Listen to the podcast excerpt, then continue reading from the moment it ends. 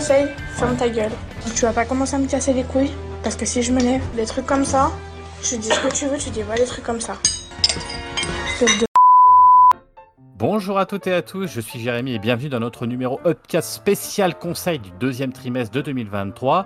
Grâce à toute l'équipe de chroniqueurs et dénicheurs de talent, vous allez pouvoir récupérer, entasser, mais surtout vous délecter d'une quantité non négligeable de masterpieces, que ce soit en cinéma, en série, en jeux vidéo, en manga, mais aussi en musique, qui sont sortis eh ben, ces derniers mois. On va pas essayer de reculer trop, hein, parce qu'on avait déjà fait un spécial euh, euh, conseil il n'y a pas si longtemps que ça. Alors autour de la table virtuelle, tout le monde monde euh, est prêt à en découdre hein, pour présenter ses pépites, à commencer par le bon Dim dans sa Lorraine profonde. Bonsoir mon bon Dim. Salut tout le monde. Alors pépite, je sais pas, mais oui, j'ai des trucs à vous dire. Ah, oh là, ça a l'air sérieux tout ça. Yao de son château en Corse. Salut Yao. Bah, bien sûr, de mon taudis dans le ghettoville, c'est ça. Salut, bonjour à tous et à toutes. Exactement, et on finit avec Julien qui modestement va encore une fois nous émerveiller de ses trouvailles dénichées grâce à un dévouement total pour le podcast, que ce soit en cinéma, en jeux vidéo, en série et en musique. Et c'est vrai qu'on ne le félicite pas suffisamment ici, je trouve. C'est un moment pour saluer quand même ce, ce, ce, ce, dévouement euh, quand même. Donc euh, bravo. bravo. Que- que- que de lyrisme, je ne sais pas quoi répondre. Bonjour à toutes et à tous. Sont quel faillot dans- Comment tu dis? Quel faillot Ah, C'est toi qui dis ça, mon bon Dim. Franchement, hein, c'est un peu culotté. Et sans plus tarder, bah, on va commencer. euh, donc, on va faire le tour. Je pense que vous êtes d'accord. On va prendre par catégorie et puis on va donner un petit peu nos avis sur ce qu'on a vu dernièrement et surtout ce qu'on a retenu parce que c'est ça qui nous intéresse. À commencer, je pense, euh, par les films hein, euh, qui a fait vibrer nos soirées depuis quelques mois. Alors, je ne sais pas qui veut commencer sur les, les films qui conseillent à aller voir en cinéma ou peut-être attendre maintenant qu'ils arrivent sur nos sur nos ou je ne sais quoi. hein, voilà. Allez, vas-y, Dim. Je te sens. T'as envie de partir. Vas-y, c'est parti. Ouais, alors je sais pas si je vais vraiment le conseiller, mais j'avais fortement envie d'en parler parce que c'est quand même euh, assez cool et drôle. Je vais vous parler de Fast X, hein, donc le dixième film de Fast and Furious. Et euh, les Fast and Furious, bah, je trouve c'est quand même une drôle de saga, hein, parce que d'habitude, dans une série de films, les premiers bah, sont toujours plus inspirés et les suites sont de plus en plus fauchées et moins bonnes. Et ben Fast, pour moi, c'est l'exact contraire. Au début, je trouvais ça nul et chiant. hein. Euh, le premier film, c'est un peu un mauvais remake de Point Break euh, version euh, Jackie Tuning. Euh, J'avais déjà vu, hein, comme beaucoup de gens, euh, une petite lueur d'espoir euh, avec le 3 euh, Tokyo Drift, avec de nouveaux persos et un côté un peu plus débile assumé. Mais tout s'est vraiment emballé à partir du 5 et ses suites. Et euh, là, ça a pris euh, de l'ampleur.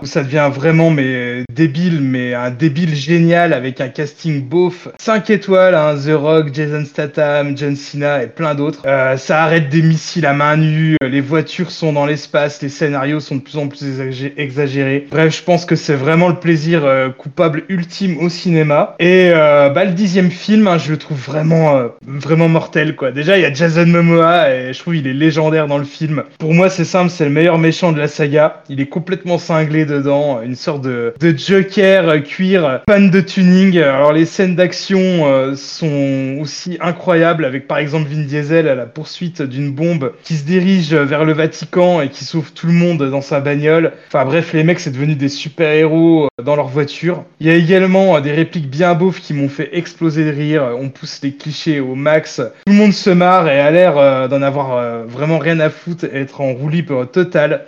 Sauf évidemment euh, Vin Diesel euh, qui pense toujours tourner son Citizen Kane et de faire des films oscarisables. Euh, à la réalisation, ce coup-ci, on trouve Louis Leterrier hein, qui je trouve se débrouille vraiment bien. euh, ses scènes d'action sont top et surtout elles sont vraiment mais exagérées à l'excès. Donc bref, Fast avant c'était nul. Maintenant, je vous rassure, c'est toujours aussi nul mais génialement nul. Un spectacle de Jackie ultime et je suis trop chaud pour voir la suite. Et Julien, je peux que te conseiller la saga hein, à partir du cinquième parce que c'est un petit peu l'enfant moche de tes deux top modèles préférés, à savoir Mission Impossible et San Andreas. Donc euh, vas-y, fonce et regarde ça. J'ai jamais vu un seul épisode. Eh, moi, Ah, mais à partir du 5, je pense que vous pouvez y aller à partir du 5, c'est vraiment, mais c'est tellement con que ça en devient génial. Ah, Il y, a- il y a deux choses que je voulais dire à partir de ce moment-là dans le podcast. Pod- Oh, putain, j'arriverai jamais à dire ce mot. hein. Podcast, bordel, c'est pas possible.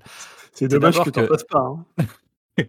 c'est c'est quand même euh, la première fois où j'ai envie d'en regarder un. Tu vois, pareil, j'en ai jamais vu un. Euh, donc, euh, Ah non, mais- tu m'as- tu m'as donné envie là parce que ça a l'air. euh, c'est c'est- Honnêtement, hein, c'est c'est vraiment pas le meilleur film que j'ai vu cette année, mais c'est le film où j'ai plus t'en rigolé. pas dit, hein, sans enregistrer. Non, mais j'ai le film, c'est vraiment le film où je me suis le plus marré, mais pour des trucs à la con, quoi. C'est tellement débile. Par exemple, à un moment donné, t'as Jason Momoa qui fait à Vin Diesel, alors ça te fait quoi? Je t'ai tout pris, ta famille, ton argent, il te reste plus rien. Puis là, il le regarde avec son regard de, de bœuf, là, comme ça, inexpressif, et il lui fait T'as fait une grave erreur, tu m'as laissé ma bagnole, et puis là, il commence à démarrer et tout, à faire une cascade, mais rien que pour ça, tu vois, je suis heureux de l'avoir vu, quoi. C'est tellement con. hein. Enfin bref, c'est génial. Et la, la deuxième chose que je voulais te dire euh, pour démarrer le- ce podcast-là, justement, donc euh, déjà le fait qu'on veut regarder tous Fast maintenant à cause de toi, mais c'est qu'il est exactement, je regarde l'heure, il est exactement 23h21 et on démarre et vous verriez les têtes des gens en face de moi, vous pouvez pas voir, ils sont déjà au bout de leur vie. Ah, on a commencé fort, là. La fin du podcast dans une heure. Je, je pense qu'il va y avoir des moments mémorables parce que j'espère qu'on va réussir à dire ce qu'on a envie de dire et le dire pas. Enfin, je, je, je- je sais pas où on va, mais on y va. On y va, en tout cas, on y va. Mais là, on tient. Ah, déjà, Dim, Dim, il, il est bon dans le timing, lui. Ah, bah, 10 minutes, Ah, bah, voilà. Précis. Nickel. il est bon. Mais est-ce qu'on va l'être? Il y, a des- il y a des ayatollahs du temps là. C'est clair, c'est clair. Mais comme, comme a dit l'ayatollah du temps, dont on taira le nom, il y a un, une personne qui hoste ici et c'est lui qui gère. On sait dans quel sens ça va aller. On m'a laissé Yeah. plus de 15 minutes, je crois même. On a délimité le temps, les petits amis. On sait ce que c'est. Bref, en tout cas, voilà, les choses sont dites. Maintenant, le contexte est posé. Euh, merci Dim, parce que tu as démarré ça avec, euh, voilà, avec une énergie débordante. Euh, c'est pour ça qu'on t'a fait démarrer, parce que je pense que l'énergie, on risque de la perdre à un moment ou à un autre. qui est-ce qui veut continuer? Allez, Yao. Yao, vas-y, tu peux y aller. Tu as 2 minutes 30. c'est une blague, Yao, vas-y. Vas-y, tu peux commencer par, par ce que tu veux. D'ailleurs, je crois que tu nous avais mis quoi en film? Tu avais mis. Non, Allez, je vais commencer. Je suis curieux. Vas-y, je t'écoute.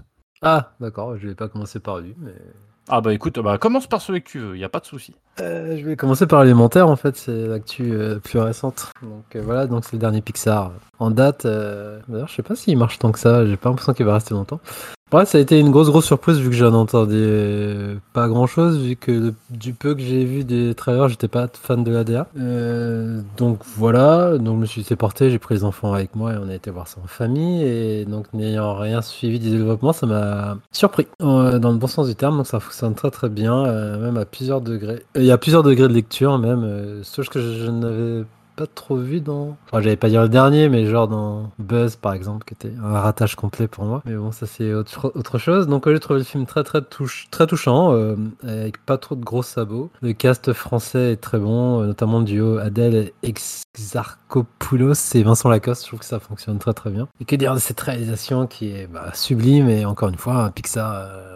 Ils sont les boss du game, quoi. Il y a Pixar et les autres studios, même si les autres ils arrivent quand même à bien s'en rapprocher là, quand même, euh, niveau réel et niveau des éléments, le feu et, l'eau, c'est une petite prouesse technique. euh, comme ils savent aussi bien le faire.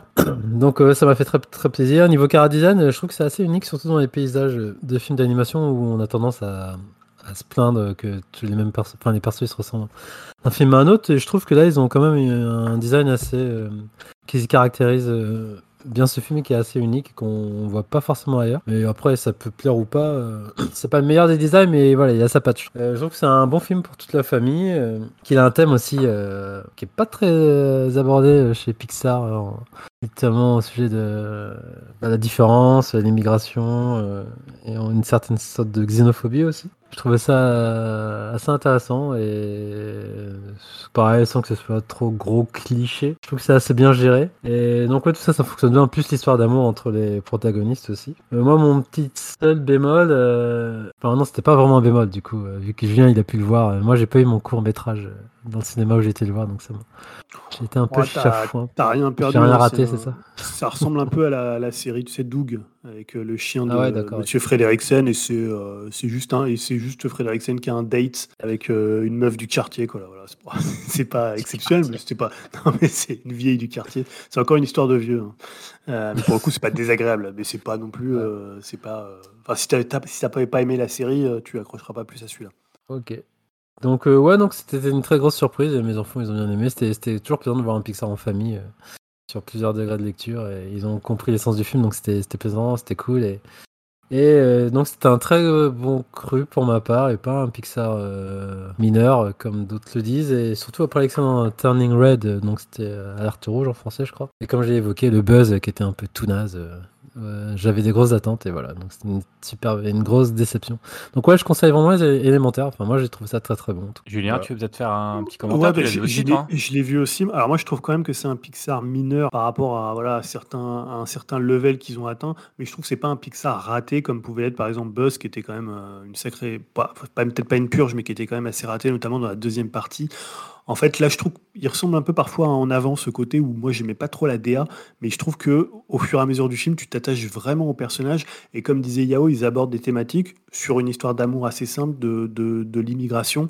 Euh, bah, notamment, ça se passe euh, évidemment, et on reconnaît que c'est l'idée de la, diaspora juive et l'arrivée euh, des, juifs à New York. Et je trouve qu'ils le font assez bien. Et moi, qui n'étais pas trop fan du chara design, finalement, au bout d'un moment, toute la DA passe assez bien. Et même techniquement, il y a des trucs, notamment sur la façon dont ils représentent l'eau, qui fonctionnent hyper bien. C'est pas un Pixar aussi énorme que certains, mais je pense qu'un peu comme En Avant ou un peu comme Arlo, il restera pour certains un Pixar Ah, un peu peut-être mésestimé. Ouais, c'est le même réalisateur que Ouais, Arlo. c'est le même réalisateur. Ouais, j'adore. Moi j'adore Arlo aussi. J'aime bien Arlo aussi, mais c'est un Pixar qui est pas trop cité ou dont on parle pas tellement en fait. Ouais, pourtant j'aime bien. Un peu comme en avant, on n'en parle pas tellement alors euh, que c'est des plutôt un bon film. Bien, Je crois qu'il est encore au cinéma d'ailleurs. hein. Il va Ah rester oui, un il est petit encore, peu. il est c'est sorti il y a deux euh, semaines, je crois. Il marche pas Ouais. bien, hein. il marche pas bien pardon. Ouais, justement, je crois qu'il marche pas terrible. Non, non, c'est une catastrophe. bien, bien. Ah oui, à ce point, ouais, d'accord. Ça, va Ouais. être, euh, ça va bientôt être sur Disney, quoi, du coup.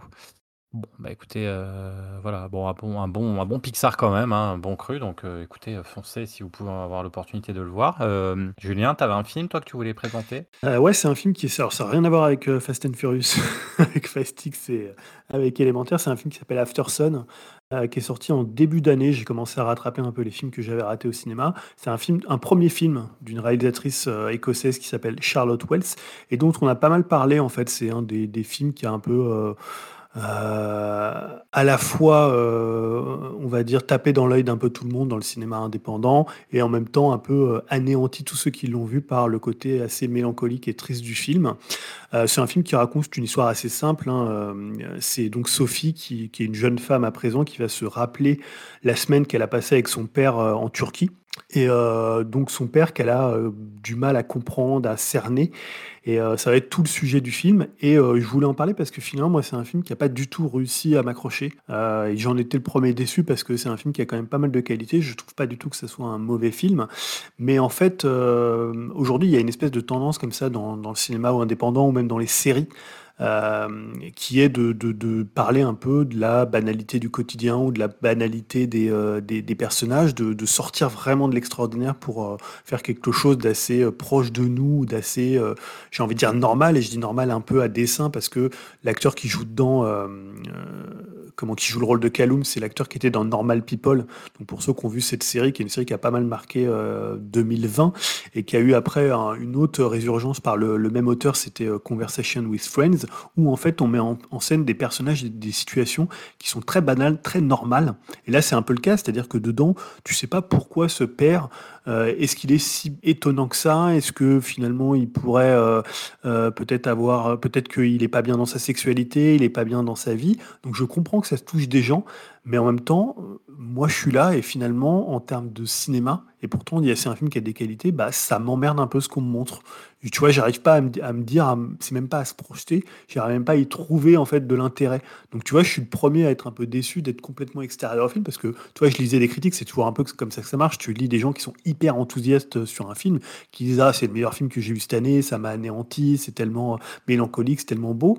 Et je trouvais ça beau, mais tu vois, je suis là, je me dis, bah, comme il y a très très peu de choses qui distinguent ce personnage des autres, j'arrive pas en fait à me l'approprier ou à m'attacher à lui et donc à m'intéresser à ce qui peut lui arriver. Parce que dedans, il lui arrive pas grand chose. On sent un peu que il pourrait limite être violent, peut-être qu'il pourrait avoir des vues sur, euh, sur sa fille, entre guillemets, peut-être qu'il y a un truc comme ça d'inceste ou de, pédophilie qui peut traîner là, mais c'est tellement en fait, euh, tellement très euh, ras comme ça, vraiment, euh, c'est tellement évoqué, tellement suggéré que finalement, à trop suggérer, bah, tu dis euh, plus grand chose. Alors, je suis pas non plus un fan de, de, de cinéma qui vont être très euh, expansifs ou très opératiques ou qui vont en faire des tonnes.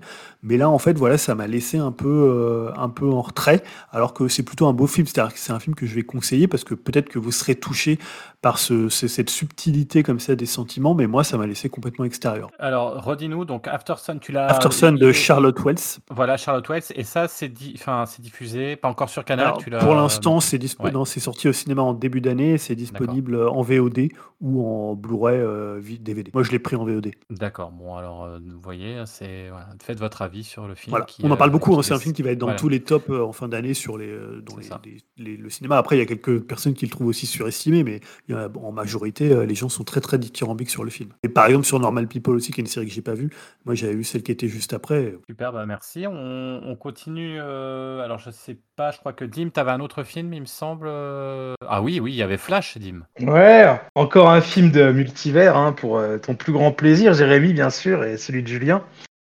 Et euh, pour le coup, et si je me trompe pas, bah, c'est le premier film de multivers euh, qu'on a le droit dans l'univers DC Comics. Et euh, c'est aussi bah, un des derniers films, justement, euh, si ce n'est le dernier de l'univers du DCU imaginé par Zack Snyder. Et The Flash, bah, ce film, c'est un peu à l'image justement de cet univers. Il y a du bon, mais il y a surtout du mauvais. Et encore, hein, je m'en veux un peu de dire qu'il y a du bon, parce que ce que j'ai aimé dans ce film, bah, c'est la nostalgie, on va dire la nostalgie la plus crade, la plus facile possible, savoir euh, les apparitions de Michael Keaton, hein, le Batman euh, 1989, et euh, aussi euh, d'autres d'autres apparitions euh, bah, non visibles dans les trailers et euh, que je vais pas spoiler hein, au cas où si ça intéresse quand même des gens d'aller le voir au cinéma. Mais euh, au moins dans les côtés positifs, on peut dire que l'histoire est quand même un peu mieux écrite que Spider-Man euh, No Way Home. Je les, je les compare parce que c'est un peu les mêmes thématiques, à savoir le multivers. Euh, bon, même si euh, au niveau de l'écriture, hein, c'est quand même pas grandiose, hein, faut pas déconner. Et euh, sinon, bah, dans le registre des défauts, et là je vais choquer vraiment absolument personne, eh ben, c'est moche, mais vraiment genre ultra moche.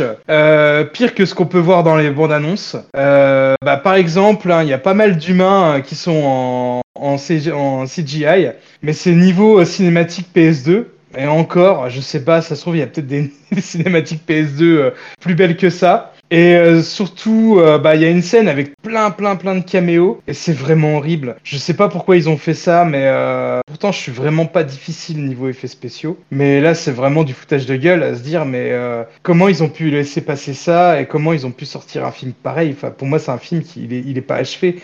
Ça fait un peu limite penser au, bonus qu'on peut avoir dans, des fois dans des DVD euh, de blockbuster avec des scènes d'action où on voit les effets spéciaux inachevés. Ça fait un petit peu le, même ressenti, mais sur grand écran. Donc, euh, bah, bref, c'est pas la pire bouse que j'ai pu voir. Hein. C'est mieux que Justice League, par exemple, version Josh Whedon, ou encore euh, Terminator euh, Dark Fate. Mais c'est quand même très très loin d'être un bon film. Ça peut être un plaisir coupable pour la nostalgie, mais ça s'arrête là. Et euh, bah surtout, ça fait quand même vraiment pas le figure, euh, on va dire, euh, une semaine. Il est sorti une semaine après bah, la, la grosse claque Spider-Verse. Donc voilà, bah, tant qu'à faire, allez voir plutôt Spider, le Spider-Man que The Flash.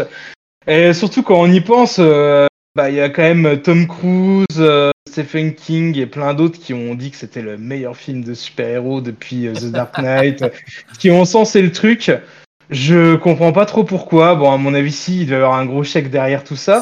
Mais euh, je pense que les gens ici ils sont pas trompés, hein, vu qu'ils euh, ils ils bident pas mal au ciné en ce moment. Enfin, et je pense que c'est un bid quand même plus ou moins mérité.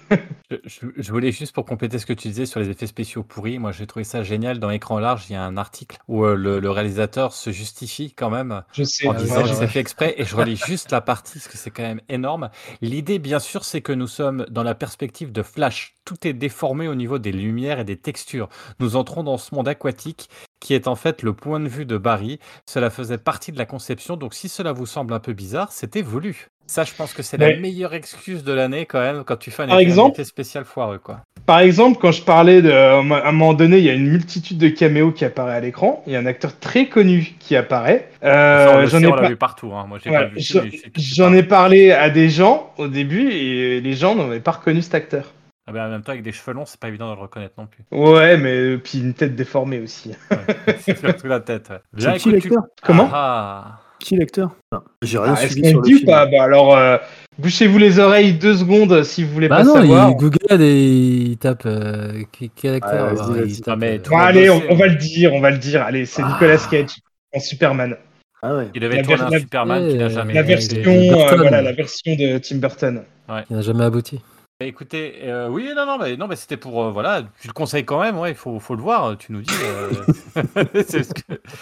je- je Ah, vous pouvez vous en passer, vous pouvez vous en passer. Écoute, non, non, non, moi, je- franchement, j'avais envie de le voir aussi, ça me fait chier de payer pour aller voir ça, mais juste euh, parce que la curiosité de voir un truc moche, quoi, tu vois, c'est c'est un petit, c'est du voyeurisme plutôt que qu'autre chose. hein. Mais, euh, mais, mais combien de temps il dure? Euh, un peu plus de deux heures, il est pas si long que ça. hein. Ouais, putain, quand Et- ouais, La norme maintenant, il est pas c'est si long. que ça. Non, mais ça doit être deux heures, un court-métrage. 2h05 ou quelque chose comme ça. Puis bon, c'est le plaisir de revoir Michael Keaton, hein, mais bon, moi, c'est ouais, non, mais à un moment. c'est mon Batman préféré, donc euh, voilà, j'étais quand même content de le voir, de entendre le Ouais. thème de Danny Elfman, euh, de revoir la Batmobile, mais ça s'arrête là. hein. Ouais, ok. Bon, écoute, hein, on, te, on te laisse avec ta nostalgie. Euh, on enchaîne euh, avec euh, Yao. Et bah, tu peux enchaîner. Ah, et avec toi, tes- non T'en as pas des conseils, toi? Ouais, moi, j'ai pas de film. Moi, tu sais, je- je vais pas au cinéma. Moi, je ne connais pas. Ah, d'accord. Ah ouais, je vais faire Shin Godzilla, tiens, allez. Euh, c'est tout frais en plus, donc euh, après plus de 6-7 ans à patienter, j'ai enfin, j'ai enfin pu le voir sur grand écran. Euh, grâce aux séances euh, organisées par Capture Mag. Donc c'était vendredi. euh, j'ai cru que j'allais laisser ma peau pour, y, pour aller voir le film, mais ça s'est bien passé. Dans cette France euh, en feu en flamme. Euh, donc, euh, que dire? C'est un film très très dense avec beaucoup d'infos à digérer, vu qu'il y a beaucoup. Quand les personnages apparaissent à l'écran, il y a des infos sur leur grade et tout ça, donc qui pop comme une sorte de. Ça fait un peu bande dessinée par moment. Donc, c'est beaucoup beaucoup d'infos à digérer, sachant que tout ça c'est en japonais avec des sous-titres, donc voilà, c'est pas évident. Donc, une seconde vision ne serait pas de trop. C'est un film assez radical, euh, comme on l'a souvent évoqué, ceux qui l'ont vu, c'est du euh, bureaucratique porn, on pourrait dire. Donc ça bla bla bla beaucoup et c'est euh, beaucoup des gens en costard en fait qui parlent. Donc euh, comment gérer une crise avec un monstre qui, qui arrive dans la ville. Donc on voit un peu la bête au final, mais les moments avec elle sont assez impressionnants et surtout les FX qui tiennent bien la route. J'avais un peu peur vu que c'est une prod Jap et en général les prod Jap dans, la FX c'est pas non plus les, meilleurs au monde et même dans la réal en tout court. J'avais un peu peur que ça fasse trop euh, kaiju et gars euh, euh, des anciens films et plus ben, dans les tradi- traditionnels films FX euh, japonais que ça puisse faire un peu kitschouille mais là ça passe bien je trouve même donc six ans après ça, ça bien la route au niveau au niveau euh, réal et en plus il y a même des tentatives d'essai de, de mise en scène qui sont vraiment pas mal je trouve qu'on ressent bien la patte de Hideki Anno vu que c'est lui qui co-réalise le film avec euh, euh, Shinji Iguchi donc Hideaki Anno, si je dis pas de bêtises, c'est plus euh, occupé du scénario et je crois du board ou du design euh, à vérifier. Et donc son acolyte co-réalisateur Shinji Iguchi, lui, est plus dans la réalisation et la partie FX, vu qu'il a déjà bossé, pareil sur des films d'Eiga, genre avec... Ah, je m'en souviens plus du nom, ça va pas me revenir. Euh, et non, je crois que c'est non, je me souviens plus du nom. Et il a réalisé aussi des films live de Shingeki no Kyojin, donc j'en parle beaucoup beaucoup de cette série. Je l'ai pas vu non plus, mais apparemment il y a eu de bons retours. Enfin, il est pas si dégueulasse que ça. Quoi. Euh, donc il connaît bien le gigantisme. Euh, donc le casque est et le casting est impeccable. Je trouve que ça joue super bien. On a quand même le droit au cliché des acteurs américains propres à, la saga et en général dans les prods japonaises avec le gros accent bien bouffe et le physique qui va avec. Et il y a même euh, des Allemands dedans et, des Français avec le nom d'un président improbable. J'ai pas retenu le nom, mais c'était rigolo. Mais euh, et j'ai été un petit peu mitigé sur le dénouement, mais dans l'ensemble, j'ai quand même pris un, pied monstre. euh, à voir cette version de Godzilla qui est meilleure à mon sens que celle de Gareth Evans, que je trouve toute pétée, toute à chier, mais bon, on n'est pas du même avis avec certaines personnes. Voilà. Donc la version américaine, je trouve, ça, je trouve les tentatives bien, bien nazes. Et voilà. Euh, et Blu-ray, pour information, le Blu-ray sort en fin d'année pour les fêtes avec beaucoup beaucoup de bonus. Euh, donc voilà, pour ceux qui l'attendaient euh, impatiemment, vous allez pouvoir enfin va pouvoir le visionner. Ou sinon, partout en France, il va y avoir des séances uniques. Il faudra se renseigner. C'est le producteur du, film qui était à la séance qui nous a donné ces infos, donc jusqu'à la sortie du, Blu-ray. Donc voilà, donc un film assez radical et assez clivant. Mais super intéressant la vision ben, des réals euh, par rapport à ce monstre mythique. hein. Donc euh, non, moi j'ai bien aimé. Puis la BO aussi, elle est, assez sympathique et on retrouve les thèmes aussi de, du film original. Donc euh, je ne saurais que, enfin, je ne saurais que trop conseiller plus aux personnes qui sont curieuses de, la bête. Après, je sais pas ce que ça peut fonctionner sur des gens qui sont extérieurs à cette licence et qui aiment bien comme les films de monstres et de FX. Donc je sais pas trop. voilà, qui tu pourrais aimer, hors ceux qui sont déjà acquis à la cause en fait. Mais je sais pas si ça vous intéresse vous de voir ce film, euh, Shin Godzilla, où vous en foutez carrément des, des monstres japonais en, en costume Ah bah, dégueulasse. moi, clairement, hein. Tu, tu connais mon avis, euh, Yao. euh, moi, je sais que ça m'intéresse euh, gravement. hein. J'espère qu'il va Ouais. passer près de chez moi. hein. Bah ouais, faudra te renseigner, je te dis, mais au pire, de toute façon, euh, pour, euh, pour Noël, un beau coffret est prévu. Bah voilà, on sait ce qu'on prendra à Noël. Tu continues, euh, Yao, avec ton deuxième Ah, je conseil avec, bah ouais, avec euh, bah du coup, euh, voilà, je voulais, je, je- je voulais, je vais y aller vite parce que je voulais quand même en parler avec Dim dans notre future émission, un teasing de fou, euh, qui sera consacré à l'animation japonaise pour Monsieur Julien les chinoiseries comme il, comme il le dit. Euh, donc je vais y aller vite fait. Donc euh, j'étais à Annecy pour pendant le festival, donc c'était ma première et j'en ai profité pour voir entre autres The First Slam Dunk, donc euh, le film tiré du manga éponyme, qui est un grand succès, qui est culte. voilà, les gens ils savent de quoi je parle, enfin les connaisseurs. Euh, donc c'est un manga sur le basket, hein, voilà. Euh, donc ça a été réalisé par son propre auteur, donc euh, Inoue Takeshi, donc euh, pareil un dieu du, du manga, qui a fait entre autres Vagabond. Donc pour moi c'était une grosse grosse claque technique, euh, sans hésiter, je crois que c'est le meilleur film de basket euh, que j'ai vu, tout confondu, dans tout genre aussi. Que les scènes de match sont carrément folles, c'est retransmis avec un réalisme de dingue, plus la technique la magie d'animation, euh, ça donne un rendu euh, carrément dingue, oufissime même. Et puis, en plus, étant un pratiquant du sport et fan du manga, euh, j'étais déjà acquis à la cause et c'est un pur régal pour les yeux. Donc, j'ai bien nommé aussi l'originalité du scénario, de se concentrer sur Miyagi plutôt que Lukawa ou Sakuragi, qui sont les, plus les protagonistes à qui on pense immédiatement. Donc, son histoire est poignante et pas autant dépeinte de mémoire dans le manga, donc euh, si je dis de la merde, n'hésitez pas à me corriger. Ouais, je vais pas trop m'étendre dessus, je, vois- je, vais revenir plus tard, mais donc la réal est magistrale. La 3D elle fonctionne très très bien, même si j'avais des doutes au début. Il y a un mélange de 3D 2D, et ça peut sembler chelou, euh, mais au fur et à mesure ça passe, et puis le rendu et l'animation est folle. Et le film est très neketsu, ouais, très touchant, et la BO est très rock et très entêtante et mélancolique par moments, fonctionne très très bien. Et pour info, il sort en salle donc euh, ben, ce mois-ci, c'est la fin du mois, le 26 juillet. Donc je, con- je vous conseille que d'une chose, c'est de foncer euh, pour, pour aller le voir. Je crois qu'il va pas rester en salle vu la, date. C'est peut-être une date un peu bâtarde pour ce genre de film, mais bon, c'est déjà une chance qu'il sorte au ciné. Donc moi je vais essayer de le revoir avec mon grand, euh, qui lui aussi est fan de la saga et, et de basket, et non, je l'ai pas engrainé. euh, je le vois venir direct, euh, donc voilà. Donc moi, je ne saurais que vous le conseiller ce film, donc euh, The First Slam Dunk. Petite question, est-ce qu'on peut le voir euh, sans connaître euh, l'œuvre originale? Ouais, tu peux, ouais. Bah justement, c'est en fait ça s'insère dans le manga. De toute façon, il présente les personnages. et- Puis ouais, c'est pas, très très important si tu connais pas euh, tout le background des persos. Donc euh, vu que ça tarde sur un perso et qu'il te l'explique. Donc euh, non, non, tu peux aller voir euh, les yeux fermés sans connaître euh, le film. En fait. Euh, la saga, pardon. Ah, Merci Yao. En tout cas, ça fait, euh, ça fait euh, une, une belle, une belle brochette de films assez éclectiques entre du, du film plutôt contemplatif After Sun, du, du, du, du, du film Kittage de Dim avec du Fast 6 et du Flash et du, du dessin animé élémentaire et, élémentaire et puis euh, et les deux, enfin Shin Godzilla et The First Slam Dunk, qui vous en avez pour votre argent et vous avez dans tous les styles. On va, on va passer. On euh, voit les chapelles, hein. on voit les chapelles de chacun. hein. Ouais, c'est rigolo quoi. Il y a une espèce de cliché là, comme ça, qui Un est cliché ressorti qui se met en place. ces films, qui se met en place. On va voir si on va contrecarrer ces clichés. Moi, vous allez voir, hein, je vais- dans les séries, je vais contrecarrer ces clichés. Mais avant les séries, parce que là, on voit Dim euh, qui s'écroule, euh, voilà, euh, on va peut-être passer aux jeux vidéo pour qu'après, euh, euh, ça sera coupé au montage, mais il pourra s'éclipser pour aller se coucher et on n'entendra pas, mais il partira comme ça. Et, et, euh, voilà, mais on va, enchaîner avec le jeu vidéo et euh, on va commencer avec toi. Et tu voulais revenir sur un jeu, je crois, qui t'a pris quelques heures et avec lequel tu as essayé de nous vendre depuis un petit bout de temps et qu'on n'a toujours pas acheté, même si on, a dit qu'on le prendra peut-être un jour.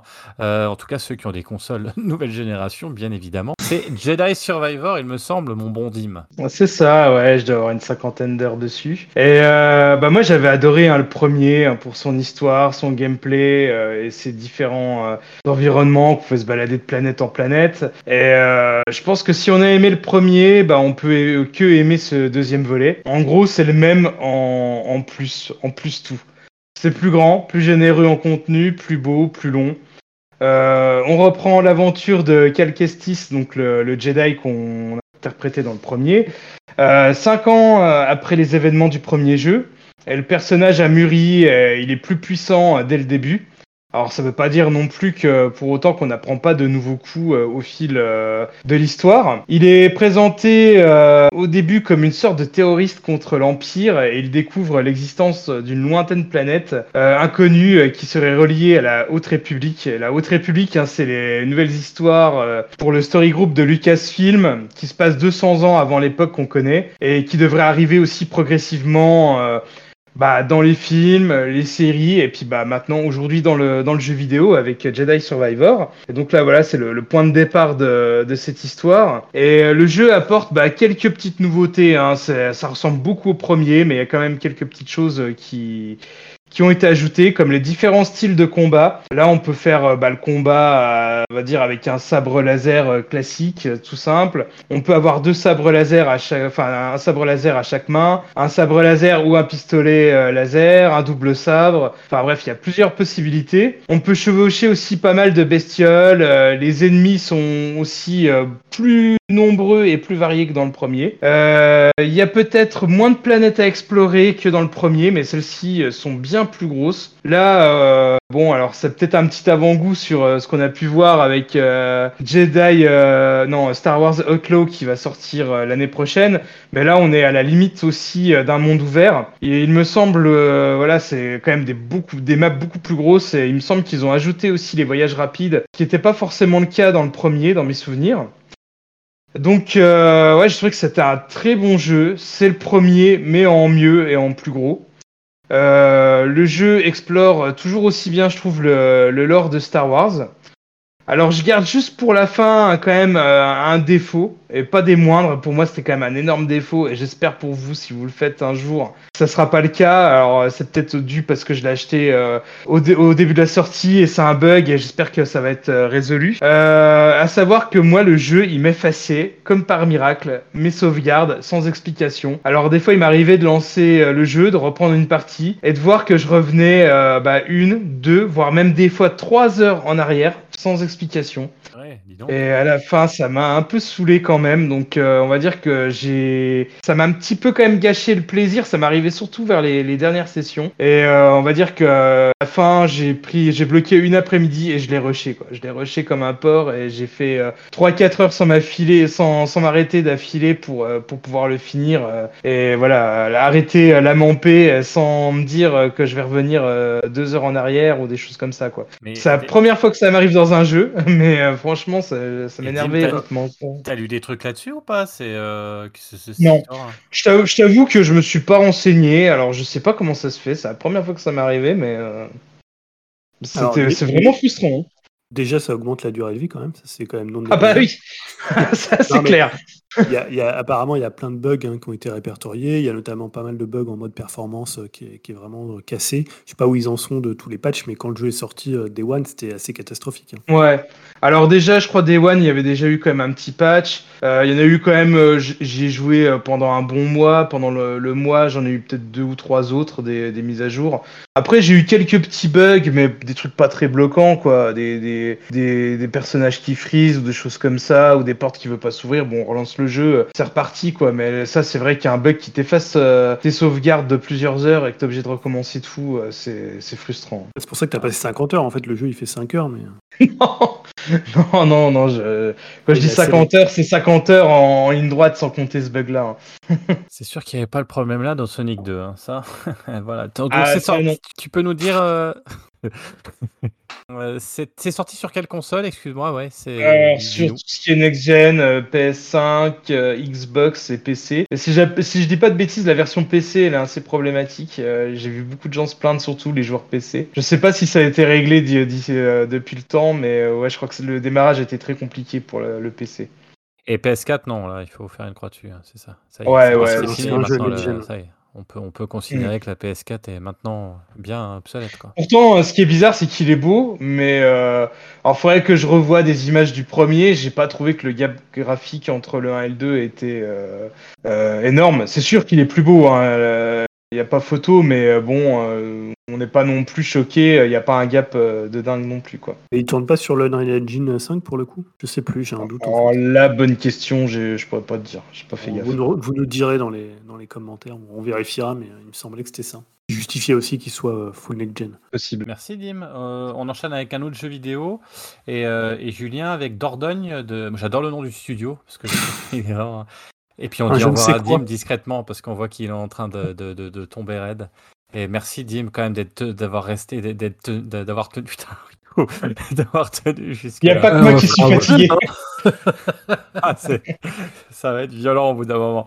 Euh, oui, donc je, je revenais sur Dordogne du coup avec un nom quand même assez, assez marrant du studio, c'est un je ne sais quoi. Je trouve ça très très euh, Ouais, très très C'est joli. sympa, ouais, studio, studio français pour le coup, euh, en collaboration avec Humani- Humanation, je crois, pour le coup. Ouais, c'est ça. Dor- Dordogne, qu'est-ce que c'est? C'est un jeu indépendant qui se passe en Dordogne. Voilà, le titre ne ment pas. Euh, près de Sarlat pour ceux qui, euh, qui connaissent la région. Et le jeu en fait avait pas mal tapé dans l'œil des gens pour sa direction artistique. C'est une euh, direction artistique très impressionniste. Tout est peint à la main et après introduit dans le jeu. Donc en termes de jeu vidéo, qu'est-ce que c'est? C'est une sorte de point and click assez light, on va dire, un- une aventure narrative avec quelques interactions, mais assez peu, je vais, euh, je vais y revenir. En fait, ça raconte quoi? Ça raconte l'histoire de Mimi, qui est une jeune femme de, de 32 ans, qui va se rappeler en fait une semaine, ou dans des vacances, plutôt qu'une semaine, là je, mélange avec Afterson, mais des vacances qu'elle a passées avec sa grand-mère qui s'appelle euh, qui s'appelle Nora en, Dordogne.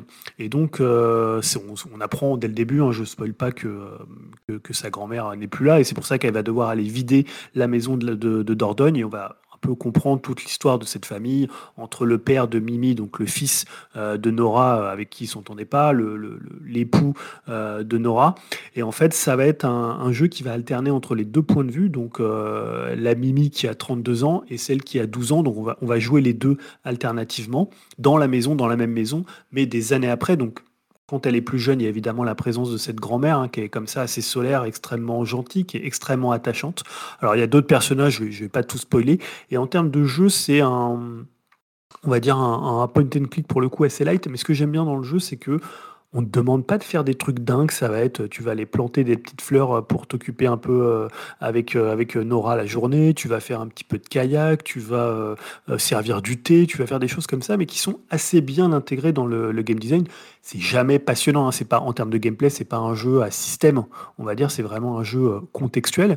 Mais je trouve que le game design, en fait, couplé à cette direction artistique assez magnifique, ça fait un jeu qui, euh, à défaut d'être passionnant à jouer, est toujours assez clair dans ce qu'il te demande de faire, assez limpide. Et comme la DA est vraiment très belle et l'histoire, moi, je l'ai trouvée assez touchante, euh, notamment la relation entre Mimi et Nora, bah moi, j'ai passé 5-6 heures dessus. hein. C'est un jeu qui est vraiment très très court, euh, vraiment très, très intéressante et je m'en souviendrai. C'est un jeu qui m'a touché euh, vraiment par cette histoire entre euh, cette grand-mère et, euh, et sa, et sa petite fille et, par le fait que tu ça dresse le portrait des personnages un peu en, comme ça en, fond, c'est-à-dire que tu vas comprendre un peu pourquoi elle s'entendait plus avec son fils, les relations qu'elle avait avec son mari, d'autres personnages comme ça qui vont venir graviter. Le seul défaut, je dirais, du jeu, c'est que tu as une partie un peu scrapbooking, c'est-à-dire tu peux trouver des stickers. Alors ça, c'est plutôt sympa de trouver des stickers parce que ça augmente un petit peu la durée de vie. Tu peux capturer des sons avec un microphone, tu peux prendre des photos et après faire du scrapbook, du scrapbook, sauf que dans ce scrapbook, tu peux faire que quelques pages vraiment, tu vois, genre euh, coller un son, coller une image, mais euh, genre en gros, euh, tu peux mettre euh, 3-4 images, tu peux à peine les déplacer, donc ça, ça a assez peu d'intérêt. Mais voilà, si on accepte ça, c'est plutôt, moi, un jeu que j'ai trouvé plutôt réussi. C'est pas un chef-d'œuvre, c'est pas un grand jeu, mais je trouve que déjà, rien que par sa direction artistique, hein, allez voir les trailers, regardez des images parce que c'est vraiment magnifique. Rien que la, la- la maison euh, en Dordogne, la- le plan que vous voyez constamment de la maison quand vous, euh, quand vous arrivez, c'est euh, c'est vraiment très très joli. Il y a une place de marché aussi qui est, qui est assez magnifique et ce côté peint à la main et int- intégré directement dans le jeu avec l'interface dessus, ça fonctionne vraiment hyper bien. Et avec ça, une histoire quand même assez touchante, malgré quelques défauts. hein. c'est pas toujours extrêmement passionnant à jouer, mais euh, moi, sur les 5-6 heures que j'ai passées, c'est un jeu qui m'a touché. Ouais, une identité visuelle forte et un bonbon entre deux gros, gros- parce qu'en ce moment il y a des gros jeux qui sortent. C'est peut-être euh, les, les petites, la petite transition sympa entre Ouais, deux gros. alors, Si vous voulez faire un jeu rapide, ouais. il est disponible sur PS5.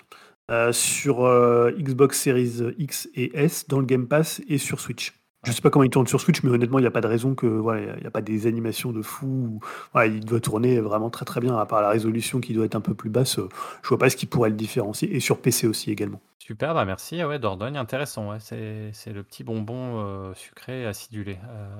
Euh, C'est assez euh, triste aussi, hein, je veux le dire quand même un peu amer. hein. C'est un, jeu quand même Ouais. assez mélancolique. Ok, très bien. Euh, Yao, tu voulais revenir euh, brièvement sur euh, Bayo 3 Ouais, ça y est, j'ai terminé. Euh, bah toi, t'étais dithyrambique dessus, euh, je m'en souviens. Euh, ouais, bah, un peu pareil que J'étais toi. pas le seul mais... d'ailleurs. Aussi, Ouais, mais je n'attendais pas moins de, de Julien. bon, en même temps, euh, hein, tu, quoi, tu viens de dire. Bon, bref. Euh, oui, oui, je. hum, Ouais, j'ai- j'ai- au début, j'ai bien aimé euh, Viola, c'est ça son prénom. Ouais. Le, le gameplay, mais plus avancé dans le jeu, plus euh, à devoir switcher entre Bayo et elle, euh, je, je me suis cassé les dents sur son gameplay, ça m'a saoulé, donc ça ça m'a un peu cassé euh, la magie du jeu, et puis les phases avec. euh, Ah, comment elle s'appelle déjà Ouais. Euh, Jeanne. Jeanne, voilà. Je trouve ça, c'est bien au début, deux fois, mais après, c'est c'est répétition, c'est un peu galère, sauf le, le tout dernier niveau qui était assez marrant dans, dans l'exécution. Mais euh, pour moi, c'est un peu la lignée des, comme la des, deux précédents. Le boss de fin est giganti- gigantesque et j'arrive pas trop bien à identifier ses patterns et tout ça. Et la première impression, elle est toujours un peu décevante, je trouve. Euh, C'est du gros n'importe quoi, du bordel ambiant et ça, ça donne un, envie de refaire le jeu euh, en maîtrisant en plus les patterns et, et le gameplay. Donc ouais, non, j'ai pris un, un gros ride dans la gueule, voire un peu, il y a trop, c'est limite trop pour moi. Notamment en termes des invocations, il y a, trop de, il ouais, il y a trop de monstres à gérer, je trouve. Il y a trop de pouvoir aussi à gérer. Bon après, faut faire sa tambouille, hein, faut faire son propre choix, faut, faut les mixer tout ça. Mais ouais, c'est un trop plein d'informations. Mais sinon, j'ai pris un pied immense euh, comme d'hab toi, avec le gameplay de Bayonetta. Et je me suis posé la question est-ce que je vais retourner dedans pour essayer de enfin, les platiner C'est un grand mot, mais au moins de faire des niveaux en S. J'ai commencé euh, par petits bouts, mais je suis pas sûr de tenir sur la distance. Et je sais pas, toi, Julien, tu t'es remis dedans ou t'as mis de côté? Euh, j'ai plutôt mis de côté. Alors après, j'avais quand même hein, essayé de platiner un petit peu euh, certains, euh, certains versets et certains niveaux. Après, je trouve que c'est un jeu, moi, qui est tellement gigantesque et qui est tellement profond en termes de gameplay que je pense que pour l'apprécier, il va falloir y passer, comme dans le premier, 150, 200 heures. Ouais. Autant que le deuxième était très direct, tu pouvais le boucler même limite en 50 heures, tu avais fini. Je trouve qu'ils sont revenus un peu à cet esprit très gras euh, du premier que moi j'aime bien. Moi j'adore Bio 3, je trouve que c'est un super jeu. Je pense qu'il ne tourne pas sur la bonne machine. hein. Je pense qu'il est un peu trop ambitieux pour la, la Switch par rapport au, au choix qu'ils avaient fait, notamment d'avoir des créatures énormes. Mais je trouve qu'en termes Mhm. de gameplay, c'est euh, ce qu'il faut faire en fait quand tu veux renouveler une série. Je trouve qu'ils ont vraiment fait les bons choix. Euh, après, c'est un jeu, voilà, je pense que j'aimerais bien avoir du temps à lui consacrer, mais voilà, malheureusement, euh, bah, il y a plein d'autres jeux qui sortent et c'est compliqué de. Moi, j'ai passé 40 heures et euh, je pense qu'il faut en passer le triple ou le quadruple pour tout maîtriser, tellement ils ont changé toutes les nouvelles armes, tous les nouveaux, tu vois, tous les Ouais, nouveaux, les nouveaux démons que tu peux invoquer. Il y a tellement de possibilités, c'est ouf. Et ouais, et moi j'aime bien le gameplay de Viola. Après, je suis, je suis assez d'accord avec toi, c'est compliqué de passer de l'un à l'autre parce que c'est vraiment deux manières de jouer totalement différentes. Et tu as du mal à switch. Tout moi et mon cerveau avait du mal à me Ouais, dire c'est ça. je suis avec Viola, faut que je joue différemment, faut que je sois dans le pari et pas dans l'évitement. Et ça a été assez compliqué en fait. Mais je pense que c'est un jeu, quand tu passeras peut-être 100, 150 heures Oui, dessus, c'est ça. hein. qui va te. le type de jeu euh, ça.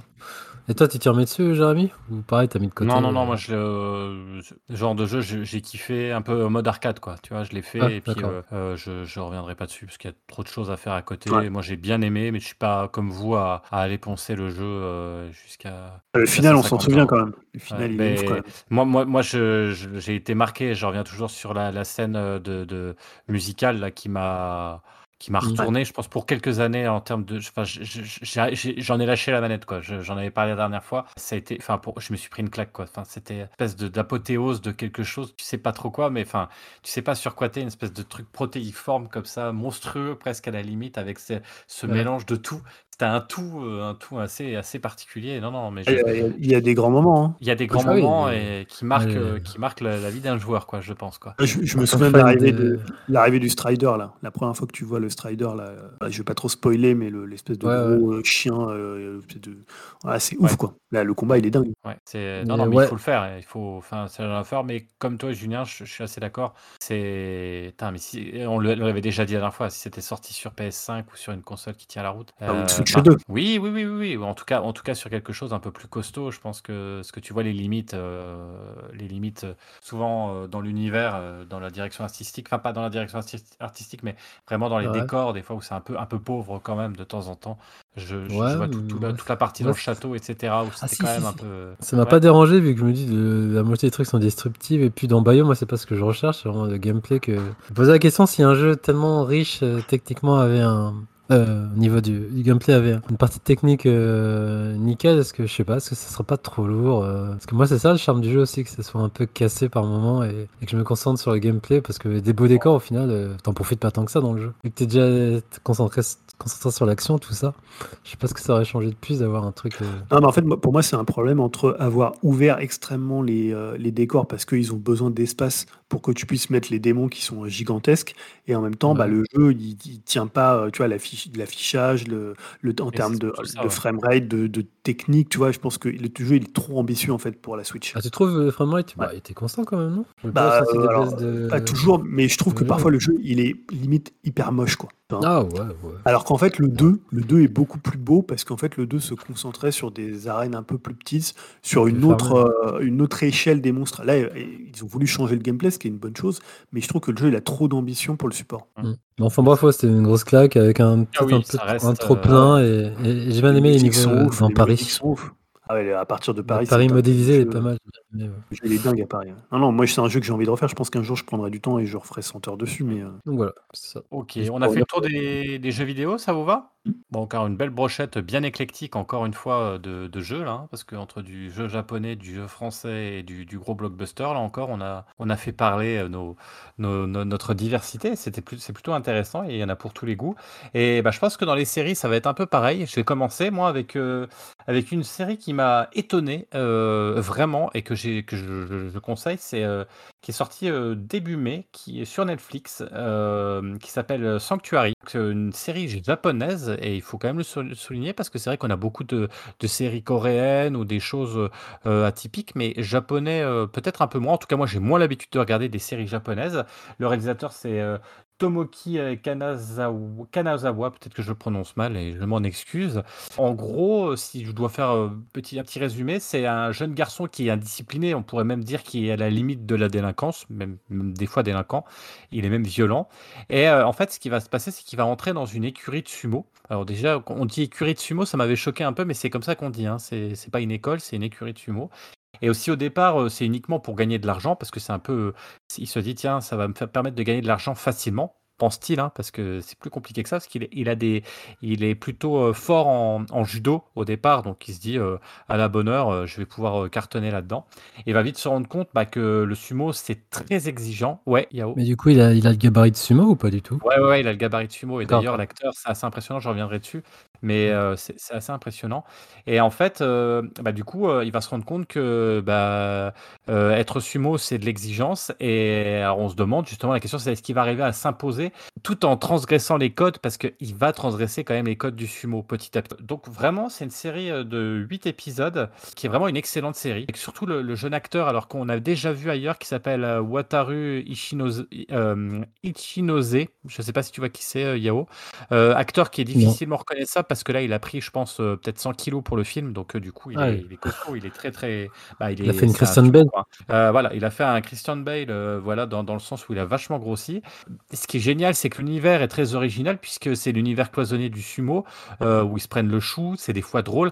Attention, on est dans du, on est dans du, comment, dans une spécificité japonaise.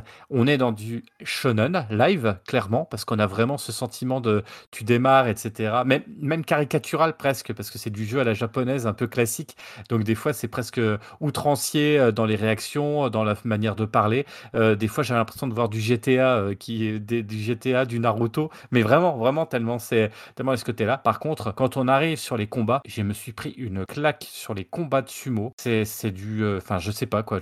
Franchement, franchement, j'ai halluciné. A des moments. Alors, je vais pas comparer avec du Raging Bull parce que c'est pas comparable, c'est pas la même chose. Mais en termes de combat et de violence et de manière de filmer avec des ralentis et des, et des moments, mais t'as as, envie de T'es là, tu, c'est- jubilatoire. Il n'y a pas d'autre terme. Les combats de sumo euh, présentés comme ils sont là, c'est génial. Franchement, euh, j'ai regardé ça avec ma femme, qui est pas non plus une grande fan, par exemple, de tout ce qui est euh, manga ou shonen, etc. Mais on a été à fond. On n'a pas réussi à lâcher. On a regardé ça en trois jours. C'est un kiff. Il, il pourrait arrêter la série là, que ça serait génial, parce que même la fin, elle a un côté hyper brut de décoffrage. où Tu te dis putain, mais mais c'est génial. Franchement, je vous le conseille si vous pouvez voir ça.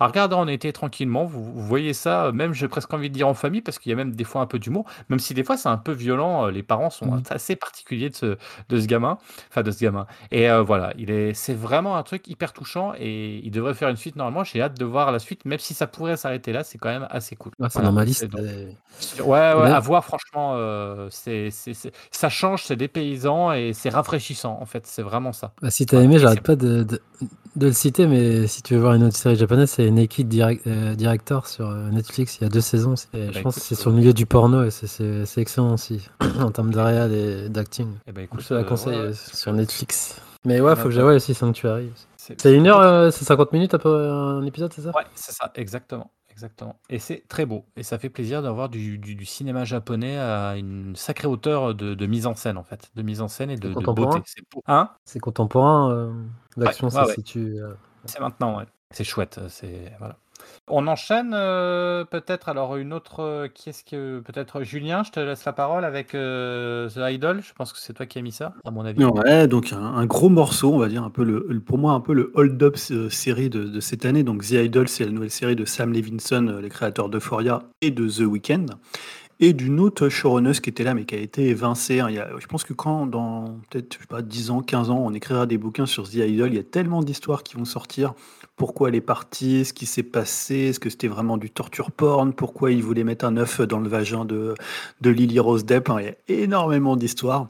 Euh, alors qu'est-ce que c'est The Idol? C'est l'histoire d'une sorte de, de Britney Spears hein, qui est un peu euh, dans le creux de la vague, hein, dont la mère est morte, qu'elle est devenue un peu dépressive. Et bah, évidemment, elle va devoir ressortir un nouvel album, faire des tournées, et donc bah, sa maison de disques, elle flippe un peu. Et euh, sur ça se greffe une histoire avec une sorte de, de gourou hein, qui est joué par euh, The Weeknd, enfin qui est joué, qui est inter- incarné par The Weeknd, parce qu'il n'est pas quand même, c'est pas un très bon acteur, hein, The Weeknd, vous le verrez dans la série. Moi, je le trouve pas catastrophique dedans, mais je sais qu'il y a déjà pas mal de mèmes qui tournent où tout le monde le trouve ridicule. Et il joue une espèce de gourou qui va totalement avoir une emprise, euh, une emprise sur elle. C'est une série en cinq épisodes. Moi, j'en ai vu quatre et le dernier est paru là, euh, euh, lundi. Donc, je vais le regarder cette semaine. Ils en avaient raboté un sixième. Alors, on sait pas trop pourquoi.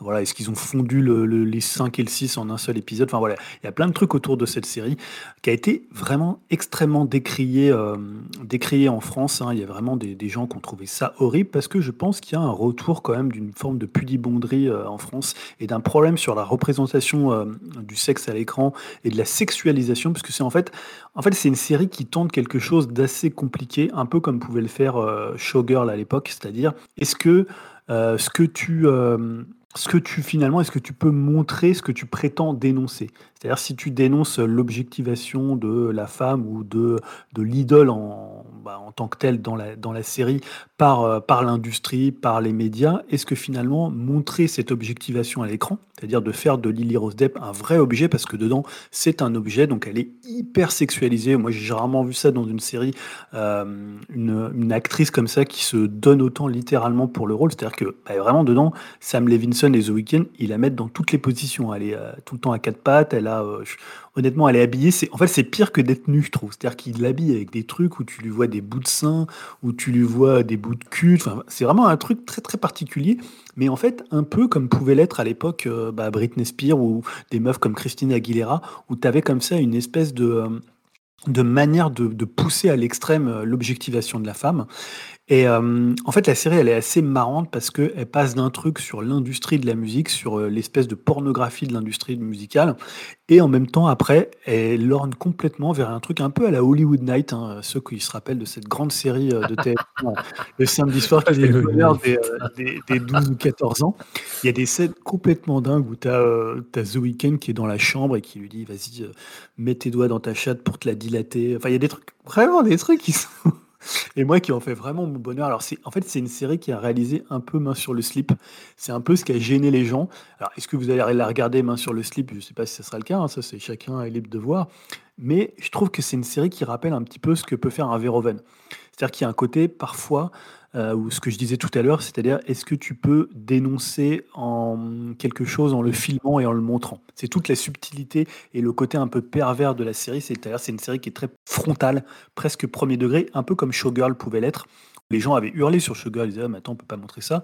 Et puis après, on s'était aperçu que finalement, c'était peut-être du second degré, c'était pas forcément du male gaze, mais c'était peut-être plus quelque chose qui montrait que finalement, ce qui est aussi pervers et ce qui est aussi pornographique, c'est notre regard à nous, c'est la façon dont on regarde cette fille euh, qui est sursexualisée, qui est tout le temps à quatre pattes, qui est tout le temps en train de montrer son sein, qui est tout le temps en réveil, qui est tout le temps en démonstration sexuelle parce qu'elle existe que grâce à ça et l'industrie l'a fait exister que grâce à ça. Donc c'est une, une série qui est beaucoup plus perverse que ça. Et je pense qu'aujourd'hui, on confond ce qu'est Sam Levinson et ce que Sam Levinson, euh, Sam Levinson a, fait avec Euphoria. Et on est là peut-être à dire ah oui, attends, Euphoria, finalement ça s'est mal passé avec telle actrice. Ah, il y, a des, y en a qui commencent à se plaindre. Ah, qu'est-ce qu'il a fait avec. Euh, avec euh, comment la blonde la Sweeney, Sweeney je sais plus comment elle s'appelle. Ouais. Voilà, donc il y a plein d'histoires comme ça qui sortent. Mais honnêtement, la série, elle vaut mieux que cette espèce de réputation qu'on lui a fait, euh, notamment lors de la projection à Cannes. Et moi, je la trouve même assez intéressante. Et la musique est très bien, puisque c'est la musique de The Weeknd et de Moses Semet qui apparaît dedans, qui est un chanteur qui est vraiment qui gagne à être connu. Euh, il y a aussi une meuf de K-pop euh, qui est dedans et qui joue un peu la, rivale hein, qui vont accaparer. Et honnêtement, même visuellement, c'est un peu comme les délires de Sam Levinson, euh, notamment à l'époque du Covid où il tournait comme ça avec euh, deux actrices, avec Zendaya et, et avec voilà où il était un peu en roue libre. Tu vois, souvent il est un peu en roue donc il en fait des caisses, mais ça reste quand même une série qui a qui ressemble pas du tout à ce qu'on voit actuellement dans les séries et c'est pour ça que moi je la conseille. Elle est sur donc sur Amazon Prime Video version HBO, il hein, faut que vous payiez 9 euh, euros de plus pour pouvoir la voir. C'est 5 épisodes d'une heure. Parfois, ça va vous laisser perplexe, quoi. Parfois, vous allez vous dire, mais putain, elle est quand même tout le temps à quatre pattes à montrer son cul. Et en même temps, ça peut vous, vous émoustiller aussi. Elle est plutôt, tu vois, voilà. Et je pense que voilà, c'est un choix de, carrière pour elle qui est hyper hyper couillu, hein, j'ai envie de dire, c'est enfin faire ça, je trouve que ça peut complètement te briser ta carrière, un peu comme euh, comme à l'époque euh, c'était Elisabeth Chou ou les comment elle s'appelle Elisabeth Non, c'est Berkeley. Ouais, Berkeley. Eh bah, tu vois, ça lui a un peu flingué sa carrière. a niqué sa carrière. Et là, moi, je, me dis pour elle, c'est quand même risqué, tu vois. En plus, c'est la fille quand même de Johnny Depp, c'est la fille de Vanessa Paradis. Elle a quand même, elle pas tourné dans énormément de trucs, mais elle a commencé à construire un peu sa carrière. Et là, vraiment, c'est un rôle. Euh, bah, moi, je dis quand même euh, chapeau pour avoir réussi à faire ça et de l'avoir fait avec euh, comme ça une espèce de dignité et qui, voilà, je trouve toute la pudibonderie qu'il y a autour de la série, je la trouve un peu, un peu à vomir en fait. Donc, je vous la conseille. Moi pas une grande série, mais c'est une série vraiment intéressante de cette année. Ça pourrait être un peu le hold-up des tops quand tu veux faire chier les gens, tu la mets en numéro 1. Oh, bah, il y a plein de gens qui, la détestent. Hein. Vraiment, c'est devenu. Et je dis, ah, je répète, c'est pas une grande série. Hein. Pas... Il y a plein de défauts dans la série. Mais... Ah, assez marrant parce que je vais faire une transition avec une série qui me fait un peu le même effet. Euh, c'est euh, la, la, dernière série en fait réalisée, en tout cas produite par, euh, par Clapiche, qui s'appelle Salade grecque. Euh, série qui me qui m'a laissé un petit peu pantois. Enfin, je sais pas trop. Euh, enfin, je sais que Julien, toi, je crois que tu l'as vu. Yao, tu l'as pas vu, toi. Hein? Euh, Romain Duris, plus Clapiche, euh, Clapiche, il y, a pas moyen. Quoique, en même temps, je dis Romain Duris, mais il, il était bon dans Ne pas couper, donc. Peut-être que voilà. Écoute, euh, en, gros, pour, euh, pour faire le pitch rapide, c'est la, la, suite, euh, j'ai envie de dire, de la trilogie de Clapiche et, une, et presque une révision, en fait, particulièrement de, de l'auberge espagnole version 2020, puisque c'est vraiment de ça dont il est question, avec les problèmes politiques actuels, la guerre en Ukraine, les problèmes de migrants, mais pas que, puisqu'il y a aussi effectivement les problèmes de jeunesse qui cherchent, les problèmes familiaux. Donc voilà, c'est un, un ça prend qui s'appelle salade grecque aussi, hein, c'est-à-dire que c'est toujours un espèce de d'enchevêtrement de, problèmes, de problématiques, avec on retrouve en fait euh, euh, le frère et la sœur, euh, en fait qui sont les enfants de effectivement de. tu parlais de Romain Duris, de Romain Duris, de toute bah, l'auberge espagnole en fait, hein, qui se retrouvent donc en Grèce pour vendre un immeuble miteux qui leur appartient il est miteux en apparence, bien évidemment, parce qu'il regorge de gens extrêmement intéressants et sympathiques. J'irai pas plus loin, je vous laisse regarder la série. Alors, c'est pas évident. J'étais hyper partagé sur cette série parce que c'est une série qui est cousue de fil blanc, qui, a des facilités, mais perpétuelles, qui est mal jouée, qui est mal écrite. Franchement, elle est mal écrite pour certains points. Alors, je vais me dire, mais qu'est-ce qu'il raconte? Parfois même, c'est énervant car, parce que tu sens que Clapiche, il va, il va aller où tu veux pas qu'il aille et il y va quand même. C'est-à-dire, non, tu vas faire ça. Tu vas pas faire ça. Et il le fait. Euh, et il met les deux pieds dedans, hein, d'ailleurs. Il y a des moments, tu fais ça, c'est pas possible. Et pourtant, et pourtant, je sais pas pourquoi, j'étais jusqu'au bout et j'ai regardé jusqu'au bout, ça cesse de regarder. Parce qu'il y a des fulgurances quand même, il y a des beaux moments, il y a des, même des moments avec Romain Duris où il y a des moments qui sont chouettes. T'as des, la frère et, le frère et la sœur, ils sont parfois détestables. Tu te dis, mais c'est à la limite du mauvais goût et du mauvais jeu. Et pourtant, il y a des moments où tu te dis, putain, mais t'as vraiment l'impression que c'est un frère et une sœur. Et c'est très très bien foutu. T'as des, t'as des beaux plans. Il y a des moments, c'est hyper chouette. Tu retrouves le côté euh, fédérateur en fait de, de l'auberge espagnole qu'on n'avait pas vu depuis très très longtemps et qu'on retrouvait dans Clapiche euh, encore, je crois, le, le- je sais ça s'appelle, non. Encore, Celui encore. Hein Encore. c'est ça, où, exactement, où là aussi tu avais des fulgurances comme on retrouvait. Là, tu retrouves ces fulgurances, des plans, des dialogues, des instants bah, qui te poussent toujours à continuer. Parce que tu dis, Tiens, j'ai envie de quand même voir la suite, même si ça t'énerve. Ça sera pas la série de l'année. Mais c'est une sorte de nostalgie, euh, une sorte de nostalgie, ouais, avec euh, voilà, qui te repousse à, à ce que tu avais quand tu voyais, euh, quand tu voyais l'auberge espagnole. On retrouve ce sentiment-là avec les personnages qui ont vieilli. Il y en a même qui ont, qui sont pris des grosses claques dans la tronche de, de vieillissement. Mais pourtant, voilà, j'ai pas, j'ai pas pu détester. J'ai même finalement apprécié quelque part. Avec pourtant ce côté euh, ratage où j'ai conscience qu'il y a des choses où t'as pas le droit de faire ça. tu peux pas faire ça, que la piche me fait pas ça. Et pourtant, tu fais ouais, putain, t'es quand même fort pour certaines choses, pour dépeindre une jeunesse, pour dépeindre des gens et pour dépeindre des situations qui peuvent être complètement euh, ubuesques, mais pourtant qui, sont vraiment sympas. Voilà, donc, euh, donc faites votre avis sur cette série, qui encore une fois ne sera pas la série de l'année, mais, mais, mais par contre, voilà, qui, qui, qui fleure bon quand même une certaine, une certaine aventure et une envie de voyager, une envie de se balader en Grèce, de se balader en Espagne, de se balader un peu partout. Et t'as as, le sourire et, et ça rattrape quelque part euh, des poupées russes. Et le dernier épisode, de- j'avais oublié, que j'avais trouvé extrêmement mauvais par rapport à l'auberge. Test chinois. Ouais, c'est ça. J'ai trouvé que c'était quand même largement- la- J'avais beaucoup moins aimé, moi. Là, j'ai trouvé que c'était quand même au-dessus. Voilà. Alors, Julien, je sais pas, toi, ce que tu en as pensé, euh, ton ressenti Euh, par je suis assez d'accord, je, je déteste pas la série, elle est parfois un peu détestable, notamment avec le personnage de la sœur. hein, moi, que... Alors après, d'autres détestent le personnage macroniste, de... mais je trouve que l'acteur euh, le faisait que c'était un peu plus, euh, Il un peu plus pas mal. ouais. passable. Il, voilà, il est à côté, euh, ouais, je- voilà. c'est pas une question d'obédience de, gauche ou de droite, mais euh, voilà, elle, elle est vraiment détestable, même si au fil des épisodes, elle est un petit peu plus, euh, un petit peu plus touchante. Euh, non, je trouve qu'il y a- y, a notamment un très bon épisode, c'est l'épisode de Noël, euh, Ouais. que moi j'ai trouvé vraiment excellent, où on retrouve vraiment le, le- le- le très très bon Après, il a bossé avec un, tout un pôle de scénaristes plutôt jeunes, et euh, qu'on, je pense, dû amener cette, ces, thématiques actuelles que, que lui connaît pas, puisque il a, quand il a fait l'auberge espagnole, ça lui parlait beaucoup plus parce qu'il parlait de ses années étudiantes. Là, il aborde des thématiques dont il est parfois un petit peu éloigné, ça se voit un petit peu parce que des fois c'est un peu catalogue, hein, c'est un peu le truc. euh, Ouais, ah, a- on va mettre, on euh, a tout. Hein. on va mettre les tout. migrants. Allez, tiens, on va mettre, euh, on va mettre quelqu'un qui est un peu transgenre. Tiens, là, on va te remettre là. C'est un peu, tu sens que c'est saupoudré, saupoudré de trucs. Euh, après, c'est une série qui est parfois assez triste aussi, hein, qui a des moments assez mélancoliques, comme souvent chez, chez Clapiche. Voilà, moi, je la déteste pas. Après, il y a ce côté toujours un peu énervant des, euh, ah bah, t'as l'italien, t'as le belge, tu vois, c'est toujours, je trouve ça toujours un peu lourd, en fait. Tu vois, les, euh, voilà, avec les accents, les blagues sur les, d'où ils viennent, tout ça, je trouve ça un peu, même si c'est toujours un peu ce qui se passe, ça, il l'a fait quand même beaucoup trop de fois, quoi. Ouais, le petit rigolo, le, le méchant qui a un grand cœur finalement, Voilà. qui va. Ouais. Tu sais déjà les couples qui vont se former dès le départ. Voilà, la petite Voilà, italienne mignonne, tout ça. Et après, moi, j'aime bien, euh, j'aime bien euh, l'acteur, le, comme Ayosha, il s'appelle, c'est ça, Schneider. Donc, un des frères Schneider. Il y en a, ils sont quatre frères acteurs, je crois. Et je le trouve, je l'aime bien lui dedans. Ouais, ouais. Euh, voilà. Donc, moi, je déteste pas la série, mais c'est vrai qu'il y a quand même pas mal de, de trucs assez problématiques euh, dedans. Mais bon. Mais après, voilà, c'est l'été, là, l'été va bientôt arriver. Je trouve que c'est une série assez sympa à regarder en été. Alors, euh. par contre, ça donne pas trop envie d'aller dans, aller, enfin, ça donne pas trop envie d'aller en Grèce parce que Ah, c'est un peu la Grèce des graffitis, c'est la Grèce des. c'est vois, la- incroyable. la Grèce des plages et des, euh, des belles, des petites îles. hein.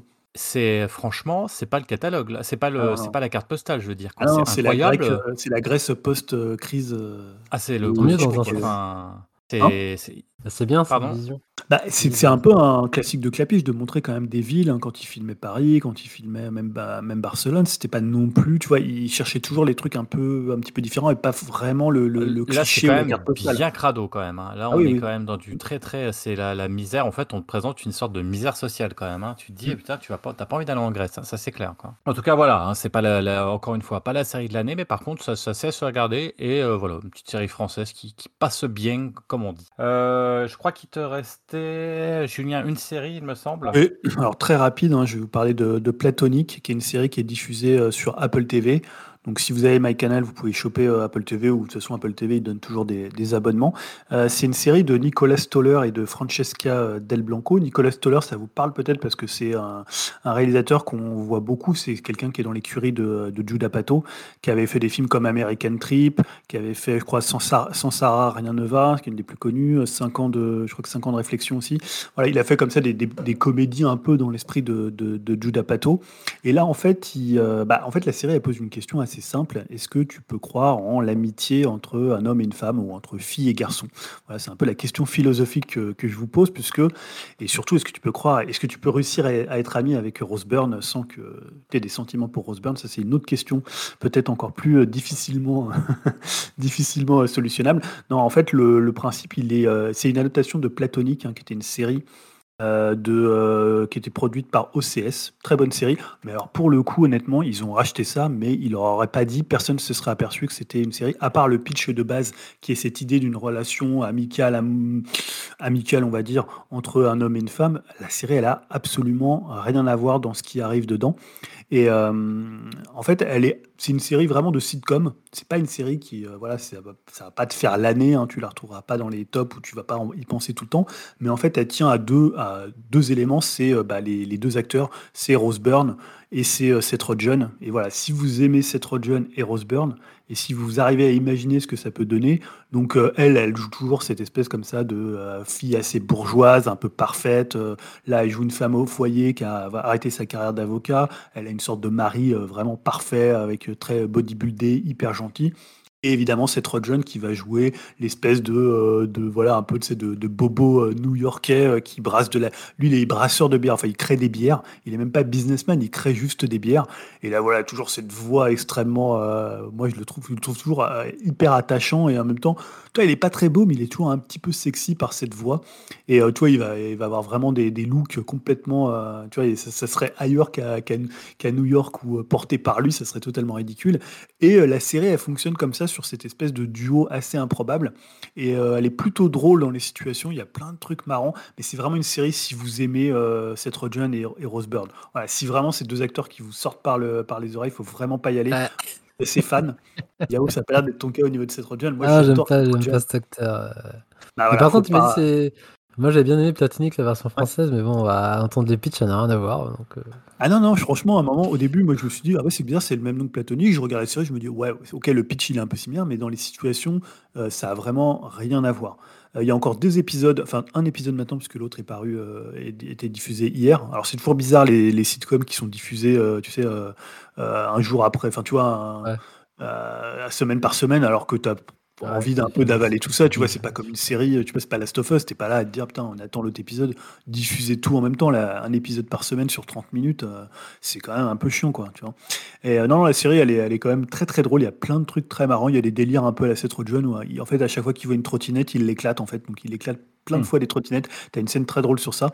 Et euh, non, non, moi, on trouve ça, je regarde avec ma femme, on trouve ça vraiment euh, plutôt drôle, c'est pas une très grande série, mais je trouve que ça fonctionne bien, et pour le coup, elle est très différente de l'original, et euh, voilà, ça montre bien que tu peux faire un truc euh, complètement, euh, complètement différent. Est-ce qu'ils répondent à la question alors? Bah, je vais pas spoiler pour le coup. Je vais pas spoiler. Euh, Regardez la série, comme ça vous verrez ça. Merci Julien pour, euh, pour ce retour euh, série. Je crois qu'on a fait le tour des séries. Yao, tu n'avais pas de série spécifique? Non, non. Euh, Non. euh, bon, ça fait déjà pas mal de petites séries. On va, on va terminer rapidement parce qu'on sait qu'il y aura bientôt effectivement un épisode musical réservé à la musique, peut-être un jour. Un jour peut-être. Euh, non, mais il On arrivera, a- il arrivera. On a des- on a- L'Arlésienne, comme si on on dit. peut mettre de la musique d'ailleurs. Ah oui, c'est ça en Euh, plus. Vous êtes ouais. dans la merde. Ouais, on est un peu, effectivement, hein, c'est toujours le même problème. euh. En tout cas, je, se penche là-dessus. ouais, exactement. Je voulais revenir euh, rapidement sur, euh, sur des mois assez rock'n'roll, avec du, du très bon, euh, du peut-être un peu moins bon. En tout cas, tout fait le café. euh, avec quatre albums, je vais aller très très rapide, hein, très très rapidement, avec euh, du rock à papa et puis du rock moderne aussi, plus moderne, et, et tout marche. Et c'est plutôt, ça fait plaisir aussi de voir du bon rock'n'roll euh, assez, pardon, assez agressif qui, qui revient sur le devant de la scène. Euh, je vais commencer avec, euh, avec euh, Queens Stone Age et In Time New Roman, qui est leur nouvel album. Est-ce que c'est un retour aux sources? Beaucoup de gens attendaient parce qu'il y a eu des déceptions sur, sur Villains et puis sur les albums qui étaient d'avant, parce qu'on disait que c'était un peu, un peu mou du genou, que c'était de la pop, que c'était, ça ressemblait plus à rien. Moi, je, je, plutôt, bien quand même. Je trouvais que c'était plutôt, plutôt pas, mal. Alors, retour aux sources plus ou moins. On a de la lourdeur, clairement. Euh, mais on est toujours quand même sur la majorité de l'album à mi-tempo quand même. hein. On n'est pas sur du- des trucs speed comme on avait sur, euh, sur, euh, sur les albums, sur les premiers albums hein, euh, ou sur, euh, sur les groupes. euh, J'ai oublié le nom du groupe. euh, voilà, qui, voilà, qui était, qui était sorti avant. Ça reste quand même assez, assez lent, mais je pense que ça va quand même réconcilier les fans de la première heure parce que l'album il est quand même très solide, il est bien écrit, il est cohérent. euh, il y a plus de cohérence que ce qu'il y avait avant. Euh, ça démarre plutôt très fort avec deux premiers morceaux qui là envoient du lourd, envoient du pâté. Et c'est vrai que ça a tendance à se calmer un peu euh, dès le troisième morceau et on retrouve un petit peu les, travers de ces derniers temps de Josh Homme qui, qui, qui va un peu, un peu stoner plan-plan. quoi. C'est-à-dire qu'on pose les bases, on y va mollo et on n'accélère pas. Et là, jusqu'à la fin, ça accélère pas. Par contre, les mélodies sont plutôt pas mal. Il y a des solis qui sont cool. Je vous conseille l'album. Encore une fois, c'est pas leur meilleur album. C'est solide, c'est solide, c'est du Queens of the Age. Euh, Peut-être quand même euh, au-dessus des, des deux albums précédents. Après, Ah bah. voilà, euh, ouais. C'est leur meilleur album depuis euh, Lullabies to Paralyze. Hein. C'était leur Euh, dernier grand disque. euh. Oui, oui. Après, après c'est pas non plus. euh, Enfin, tu, tu l'as écouté toi, Julien? Ah oui, moi je trouve ça nul et complètement ringard, mais euh, je trouve quand même. moi, je- non, mais j'adore Queen of the Stone Age et pour moi les trois premiers albums sont des chefs-d'œuvre. Mais Ouais. celui-là, je trouve que c'est c'est non avenu. Je vois pas l'intérêt euh, quand tu regardes ce qui sort dans la scène américaine ou anglaise en termes de rock. Alors, c'est là où on va en venir. Voilà. je vois Après, pas, je vois pas l'intérêt quoi. Mais après, a- c'est pas un mauvais disque. Non, c'est pas un mauvais disque. Après, le, voilà, moi j'ai- j'aime l'origine du stoner et tu sens que quand même ça transpire le stoner et c'est plutôt sympa. Euh, après, si vous aimez le lourd, euh, deuxième album dont je voulais vous parler, c'est Rival Sons. euh, et là, pour le coup, ils ont commencé avec en fait l'album qui s'appelle Dark Fighter, qui est en fait, bah, alors là, c'est du rock à papa, du lourd. Euh, c'est euh, vraiment, on sent que c'est une espèce d'élevé au grain sud-américain euh, mélangé avec du Led Zepp. Donc là, c'est un diptyque. c'est le premier album d'un diptyque qui va sortir en 2023. Donc là, c'est la première partie. Grosse maîtrise du groupe. Là, on sent que les gars, ils, maîtrisent leur sujet, tant au niveau musical, au niveau des guitares, qu'au niveau en fait du talent du chanteur aussi, puisque c'est, c'est, c'est- c'est- il a une super voix.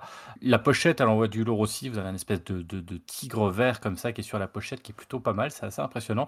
Très influencé années 70, sans pour autant être dans la caricature non plus, même si ça se rapproche beaucoup du Led Zepp, il faut dire ce qui est. On n'est pas dans la caricature, il y a une vraie euh, patte artistique et une identité très singulière. Moi, j'attends la suite. Je trouve que l'album il est très bon, très lourd, il est, il est assez tristoun par rapport à ce qu'ils ont pu faire les albums d'avant où des fois on était euh, presque à la limite de- du gospel par moment. Là on revient sur quelque chose de lourd. Euh, voilà, j'attends de voir euh, l'œuvre complète sur cette année. Euh, je sais pas Julien si tu connais un petit peu ce, groupe. Pas du tout. euh, Non, c'est voilà, c'est- enfin voilà, moi j'aime beaucoup, j'ai toujours bien aimé. Je crois que c'est leur 7 ou 8e album d'accord. euh, avec euh, voilà du, c'est c'est une voix euh, à la Led Zepp quoi. Tu peux mais rappeler pas le nom? carré- comment? Le nom? Tu peux rappeler le Rival nom? Sons. D'accord. Voilà, c'est plutôt, plutôt, plutôt très bon album. voilà. Je continue avec une grosse surprise. on y va progressivement. hein, une grosse surprise. Et, et là, pour le coup, pour moi, une grande réussite, c'est le dernier King Gizzard. Alors, désolé, hein, j'y suis pour rien. Je l'ai pas écouté beaucoup. J'y suis pour rien, mais ça faisait longtemps que j'avais pas que j'avais pas chroniqué effectivement un, King Gizzard. Et là, c'est alors je vais pas vous dire le nom en entier de l'album, mais c'est euh, Petro Draconic Apocalypse, euh, trois petits points parce qu'il est long comme euh, je ne sais quoi. Changement de style. On revient au trash metal. Alors, ils avaient sorti un album de trash metal, j'avoue, plutôt insignifiant et une imitation de trash plutôt qui était sorti en 2019, Infest the Rat's Nest, qui était pas une grande réussite. Franchement, j'avoue. C'était du, Euh, du sous-testament. Ouais, c'était du, c'était du, du pas très bon. Et en fait, pourquoi? Je trouvais que c'était la, le gros problème, c'était la guitare euh, et surtout la rythmique à la batterie qui, euh, qui faisait du King Gizzard accéléré. Là, je sais pas ce qui s'est passé. Ils ont fait un vrai album de trash réussi. Je crois que c'est, euh, je sais plus qui est-ce qui euh, sur le, le Discord se foutait de ma gueule quand j'avais mis trash euh, King Gizzard et qu'il a mis dans ses albums du mois. Je crois que c'est Amizo, je crois, il me semble. hein. Il aime bien, Avec- il trouve l'album très bon. hein. Ouais, et je me suis pris, je l'ai mis l'album, une claque, c'est une espèce de, on retrouve, ça démarre, on a l'impression du Megadeth euh, époque, euh, époque euh, début, donc euh, limite, enfin du trash euh, hyper speed, de la double, de la double euh, pédale complètement maîtrisée, une pointe de folie à la Mars Volta en termes de guitare un peu hispanisante comme ça qui peut débarquer à n'importe quel moment parce que c'est du, ça, ça reste quand même du King Gizzard, donc on a ce côté un peu fou. Euh, on a un tempo à la Motorhead et de la lourdeur à la Motorhead. Bref, c'est franchement l'album il est excellent. Les morceaux sont longs donc du coup ça a le temps d'évoluer donc à la King Gizzard, mais c'est quand même une pour moi une grande surprise, une grande maîtrise dans le style. Bravo les gars parce que là vous avez assuré sur le style là et on se dit putain ils sont quand même forts c'est con. On a beau dire ce qu'on veut, un album ils sont ils font rarement des ratés et là c'est un excellent album. La pochette en plus, je l'adore. C'est une espèce de dragon qui est posé sur le truc. Elle est excellente. Et franchement, si vous aimez, euh, honnêtement, dans du trash metal, on parlait de gros rock qui tâche avant. Mais là, franchement, ils n'ont pas du tout à regir par rapport aux deux albums que j'ai cités avant, qui sont censés quand même être des gros albums, euh, on va dire, de gros rock et de hard rock. Quoi. Et là, là, ils ont trop assuré. Et pour finir sur du rock, là on va aller sur la nouvelle garde, euh, sur euh, des plus jeunes et sur euh, surtout un groupe qui continue à monter mais qui s'est renouvelé, qui, propose pas la même chose. J'ai été un peu étonné. C'est Squid avec O Monolith. Je trouve que il porte bien son nom d'ailleurs, hein, puisque c'est, c'est, vrai que c'est quand même un mur. Cet album, Euh, public averti, attention. Euh, moi, je trouve que il se la joue presque un peu Black Midi, j'ai envie de dire, dans le sens où euh, on se retrouve vraiment dans une musique beaucoup plus com- complexe que le premier album. Le premier album dont on avait parlé ici, parce que c'était un de nos albums de l'année. Euh, Julien, souviens-toi, on en avait parlé. Enfin, moi, c'est- il y avait des morceaux que j'avais trouvé excellents. Enfin, l'album était excellent. Mais il y avait un côté punk, il y avait un côté jeunesse et brut de décoffrage. Et t'en En fait, moi, ça avait été une claque. Je trouve qu'il y avait un côté complètement impulsif où tu te prenais ce, ce- chanteur-batteur dans la tronche comme ça. euh, Enfin, tu t'es dit, qu'est-ce que je viens d'entendre, quoi, là? Et là, on est quand même euh, pas du tout dans, le, dans le même principe. C'est beaucoup plus complexe, beaucoup plus technique, plus nuancé, c'est-à-dire que les morceaux sont plus longs. Il y a toujours des moments perchés, un peu comme je parlais de Black Midi, parce qu'il y a ce côté, euh, on peut être très très lancinant, presque endormi, et tout d'un coup, bam, ça va partir en live. Mais du coup, c'est quand même, c'est quand même plus difficile d'accès, on va dire, que le premier, qui était quand même plus brut de décoffrage. Beaucoup de superlatifs, hein, puisqu'on dit souvent euh, c'est plus technique, c'est plus nuancé, mais c'est aussi moins spontané pour le coup que le premier, et moins le côté punk qu'on avait, le côté à l'arrache et rentre dedans de la jeunesse, euh, là que l'album précédent. Ça reste du tout bon, mais plus difficile euh, euh, d'accès, pas à cause de cette euh, de spontanéité qu'il n'y a plus, mais euh, euh, est-ce qu'on va appeler ça la- l'album de la maturité? Non, non, pas du tout. C'est pas du tout un album de la maturité. On est dans une volonté de poursuivre dans une œuvre complexe et maîtrisée. Et là, on sent que ben ils, maîtrisent de plus en plus euh, leurs instruments. Ils maîtrisent là où ils veulent aller. Donc, on retrouve ce style Squid avec maintenant euh, voilà un, un degré au-dessus. Alors peut-être qu'il y en a qui préféreront du coup le premier album qui était plus rentre dedans. Euh, moi, je découvre encore le deuxième parce que je pense qu'il faut beaucoup, beaucoup, beaucoup d'écoute pour pouvoir l'apprécier à sa juste valeur. Mais voilà, ça fait plaisir. euh, voilà, les Queen of the Stone Age et Oath peuvent dormir tranquille parce que derrière, même si ça n'a rien à voir comme style, on est bien d'accord. Mais c'est vrai que, comme tu disais tout à l'heure, la nouvelle garde de, rock, particulièrement de rock anglais, est quand même extrêmement fort et, nous envoie aussi du lourd. Je sais pas si tu l'as écou- écouté, Julien. Si, si, je l'ai écouté. Alors, comme tu dis, je pense qu'il faut pas mal d'écoute pour, euh, pour l'apprécier, peut-être plus que le premier. Et du coup, je suis un peu toujours en phase de découverte. C'est-à-dire que, tu vois, je vais l'écouter, je vais en écouter la moitié, je vais en écouter une autre moitié. Non, je trouve que c'est un album hyper impressionnant et qu'ils ont vraiment élargi leur palette, euh, même techniquement. C'est un album euh, qui l'orne pas mal vers le, free jazz. Et comme tu disais, ouais, on sent aussi il y a ce côté un peu Black Midi où on va faire des choses de plus en plus complexes. Euh, là où le premier avait des côtés assez presque pop, euh, enfin des trucs presque des, à l'échelle de Squid, hein, mais des trucs assez rock, euh, assez direct, assez rentre dedans. Là, euh, euh, Heads presque par moment. hein. Il y avait ce côté un peu Talking Heads, euh, dansant presque. Là, ouais, ouais, retrouve- un peu post-punk, hein, il y avait un côté très très Post-punk. Euh, là, ils l'ont plus du tout. Je trouve que la production, elle est assez énorme. Non, non, je trouve que c'est un album un peu comme Black Midi avait fait avec euh, leur dernier album. Euh, voilà, de, d'espèce- faire un peu une mue. Et il y a beaucoup de groupes anglais comme ça qui virent vers le, vers le jazz ou le, le free jazz. Et je trouve que c'est quand même des influences assez intéressantes et qui maîtrisent bien en fait. Et, euh, non, Ouais. je trouve ça un album impressionnant, mais pas forcément très facile d'accès. Pas facile d'accès, c'est marrant parce que tous ces jeunes groupes qui. Parce que tu prends. S'ils sont pas partis vers le free jazz, mais Fontaine DC avait aussi dans leur Mmh. dernier album calmé vachement le jeu. Je me suis refait euh, il y a pas longtemps les, les, les- Ah, bien cet album. leur album et le dernier, il est quand même impressionnant par rapport à ce qu'il représente et ce qu'il est par rapport à ce qu'il y avait avant. quoi. C'est assez incroyable. quoi. Les... Bah, t'as son chanteur qui a sorti un album solo, là, Ah ah bah voilà, bah, écoute. qui ressemble à du Fontaine d'ici, euh, dernière époque. Bah, les mecs enchaînent, hein. les mecs euh, bossent. Il n'y a, pas de souci. Voilà. Voilà, donc c'était, euh, voilà, si vous voulez un été un peu rock, euh, il y, a- il y a de quoi faire, il y, a y a, il y a de la vieille garde et puis il y a de la, nouvelle vague musicale et c'est vrai que pas trop de déception. Alors beaucoup, beaucoup d'autres musiques, beaucoup, beaucoup d'autres albums, mais voilà, c'est ce que je voulais retenir entre les vieux et les nouveaux.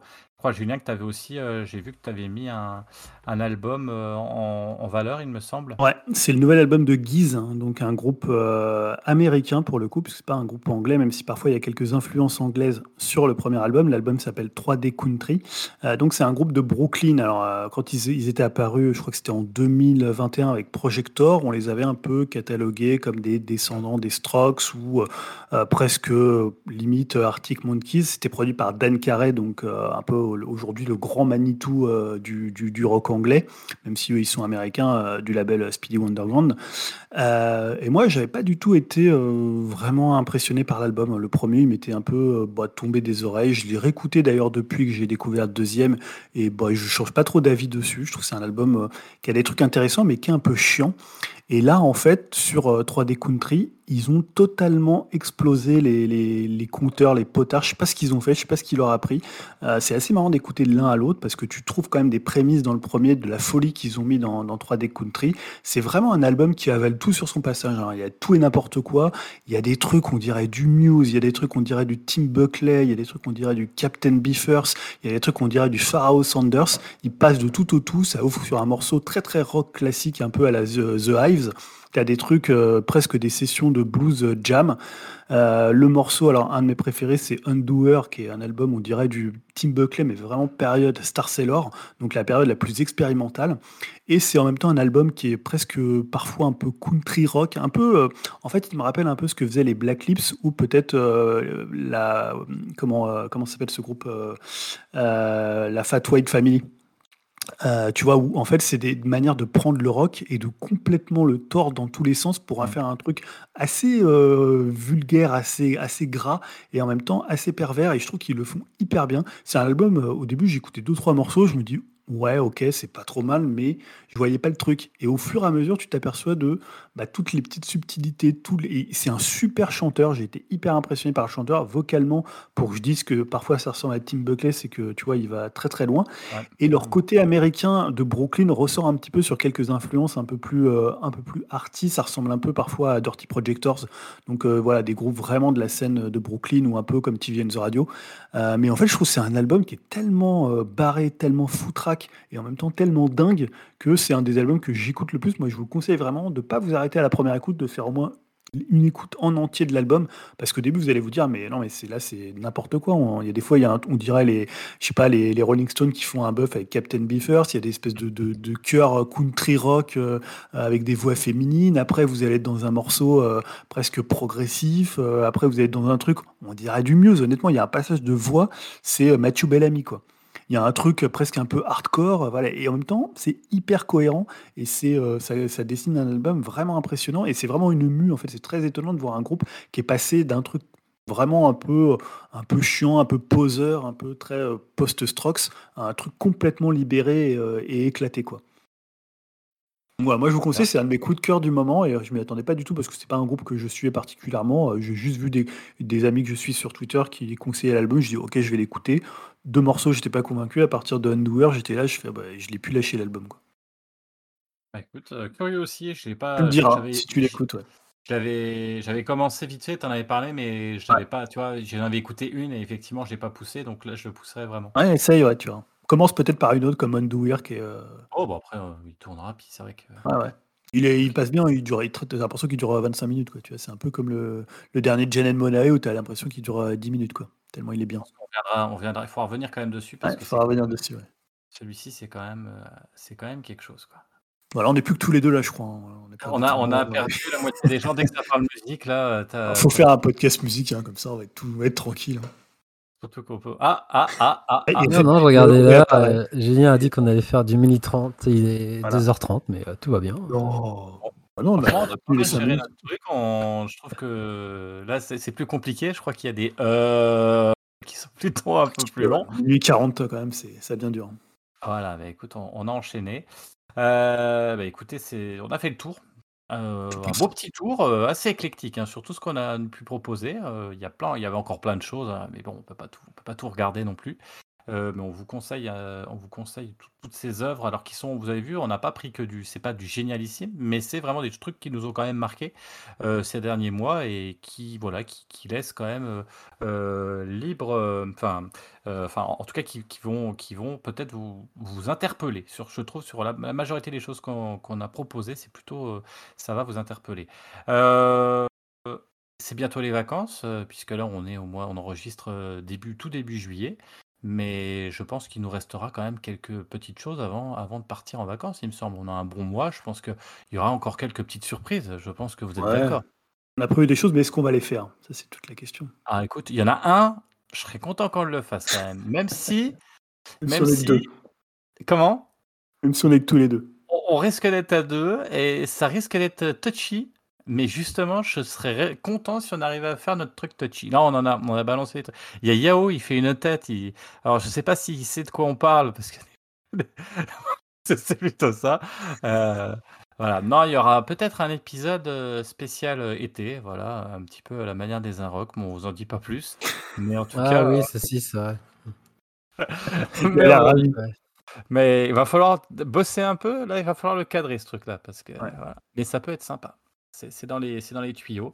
Voilà. Et puis, euh, bah, écoutez. Ah non, il y aura des trucs à venir. hein, et Une émission montée enfin, euh, qui va arriver euh, mi-juillet. Ah, c'est exactement. vrai. Et puis il y a- Ouais. surtout, tu as lancé un nouveau format quand même, on peut en parler. Ouais, C'est c'est vrai. l'auto-promo à minuit 40. C'est vrai, à un moment, c'est vrai qu'on le fait à la fin de l'épisode quand tout le monde dort, mais bon, on est un peu con, mais écoute, ça ne changera pas.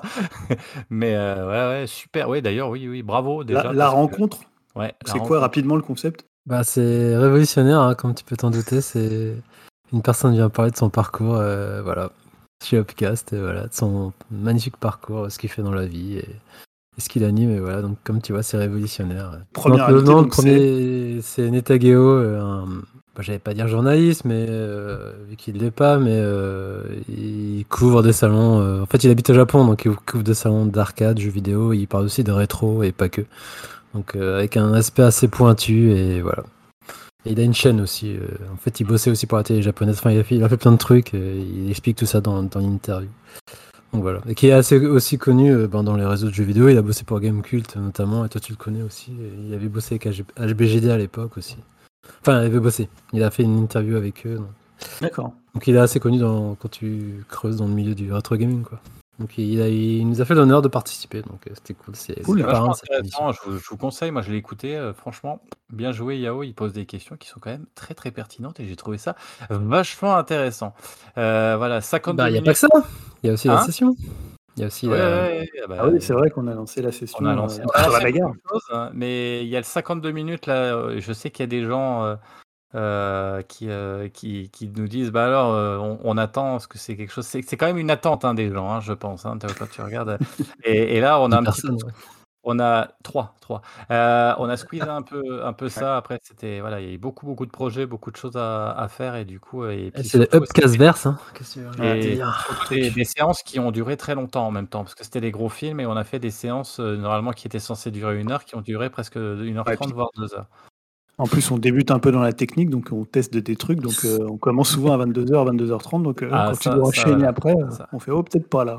C'est ça, c'est ça. Et on continue à faire un dimton pour qu'il ait un ordinateur au bout de 8 ans de podcast pour pouvoir réussir à enregistrer quelque chose. Même si là, on Ouais, trouve des Patreon, solutions. abonnez-vous. Voilà, Et d'ailleurs, j'en profite, je fais un teasing. euh, le prochain, la rencontre, ce sera euh, peut-être sur de la BD, avec un auteur de BD. Donc, Très bien. donc voilà. Voilà. Sur ces bonnes paroles. On va aller dormir ou Bonne, pas. euh, eh ben, bonne, euh, j'allais dire bonne soirée, euh, oui, pour nous, ça c'est sûr, bonne nuit même plutôt, mais pour vous, bah, ça dépend à quelle heure vous écoutez le podcast. En tout cas, on sera ravis de vous retrouver bah, déjà la semaine prochaine, du coup, avec, avec un, un rétro-upcast, il me semble, pas piqué des hannetons, avec euh, Yao aux commandes. Et alors attention, en plus, Yao au montage, Yao aux commandes. Et Attends, Yao, c'est 18 juillet, hein, c'est une date importante. J'ai dit le 18, c'est pas la semaine prochaine. C'est important, c'est notre moi, date tu le sais, 18. j'ai anticipé le fait que celui-ci, je vais le monter pour la semaine prochaine. Donc, ça sera le. Tu vois, on sera bon. Ah oui, On pardon, d'accord, tu dis la séance. euh, D'accord. Ouais. J'ai pas Il est dans le futur, il est dans le turfu. euh. Ah, je suis. Bah, attends, attends. C'est ça le professionnalisme. Allez, salut à tous et à bientôt. Salut à Alors, tous. pas de musique, rien. Maintenant, on est un petit peu sec Oh. à ce niveau-là. Faudra qu'on explique un jour pourquoi. Mais je crois Bah, non, voilà, je vais savent, expliquer. Ouais, mais Bah on- oui. On est, voilà, on est dans la légalité la plus totale. Voilà. Allez, recherché. salut à tous. Ouais, ouais. Salut. Ils nous cherchent. Enfin, on s'en fout, ils cherchent Greg en fait. Donc. Ouais, c'est ça. Allez, Salut à salut à tous.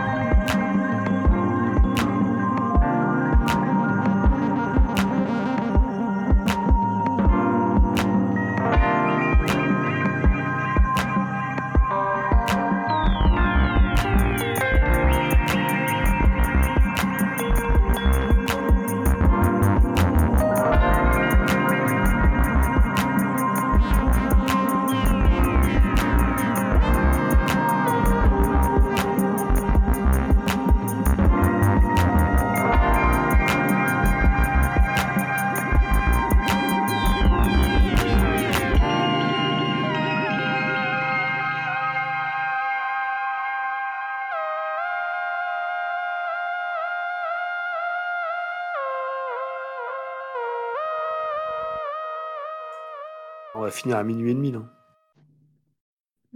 Non? Ouais. Vous êtes, vous êtes prêts? Vas-y. On le fait alors, euh, parce qu'on. je On est sonde- parti, là. Je, je, je sonde Dim. Non, bah oui, oui, c'est bon, je vais pas vous lâcher. Ah, c'est pas grave hein, si on le fait une autre fois. hein. Non, non, t'inquiète. Ok. Ça va le faire. Je mets juste ça là, ici. Excusez-moi, hein, je prépare comme ça, c'est plus simple. Je me dis, c'est la dernière fois qu'on commence aussi tard, là maintenant on est un peu Ouais, plus maintenant ça a marché. Ouais. Non, mais tu vois, il se sent un peu merdeux le bon Dim. Euh... Vous êtes prêts? C'est bon.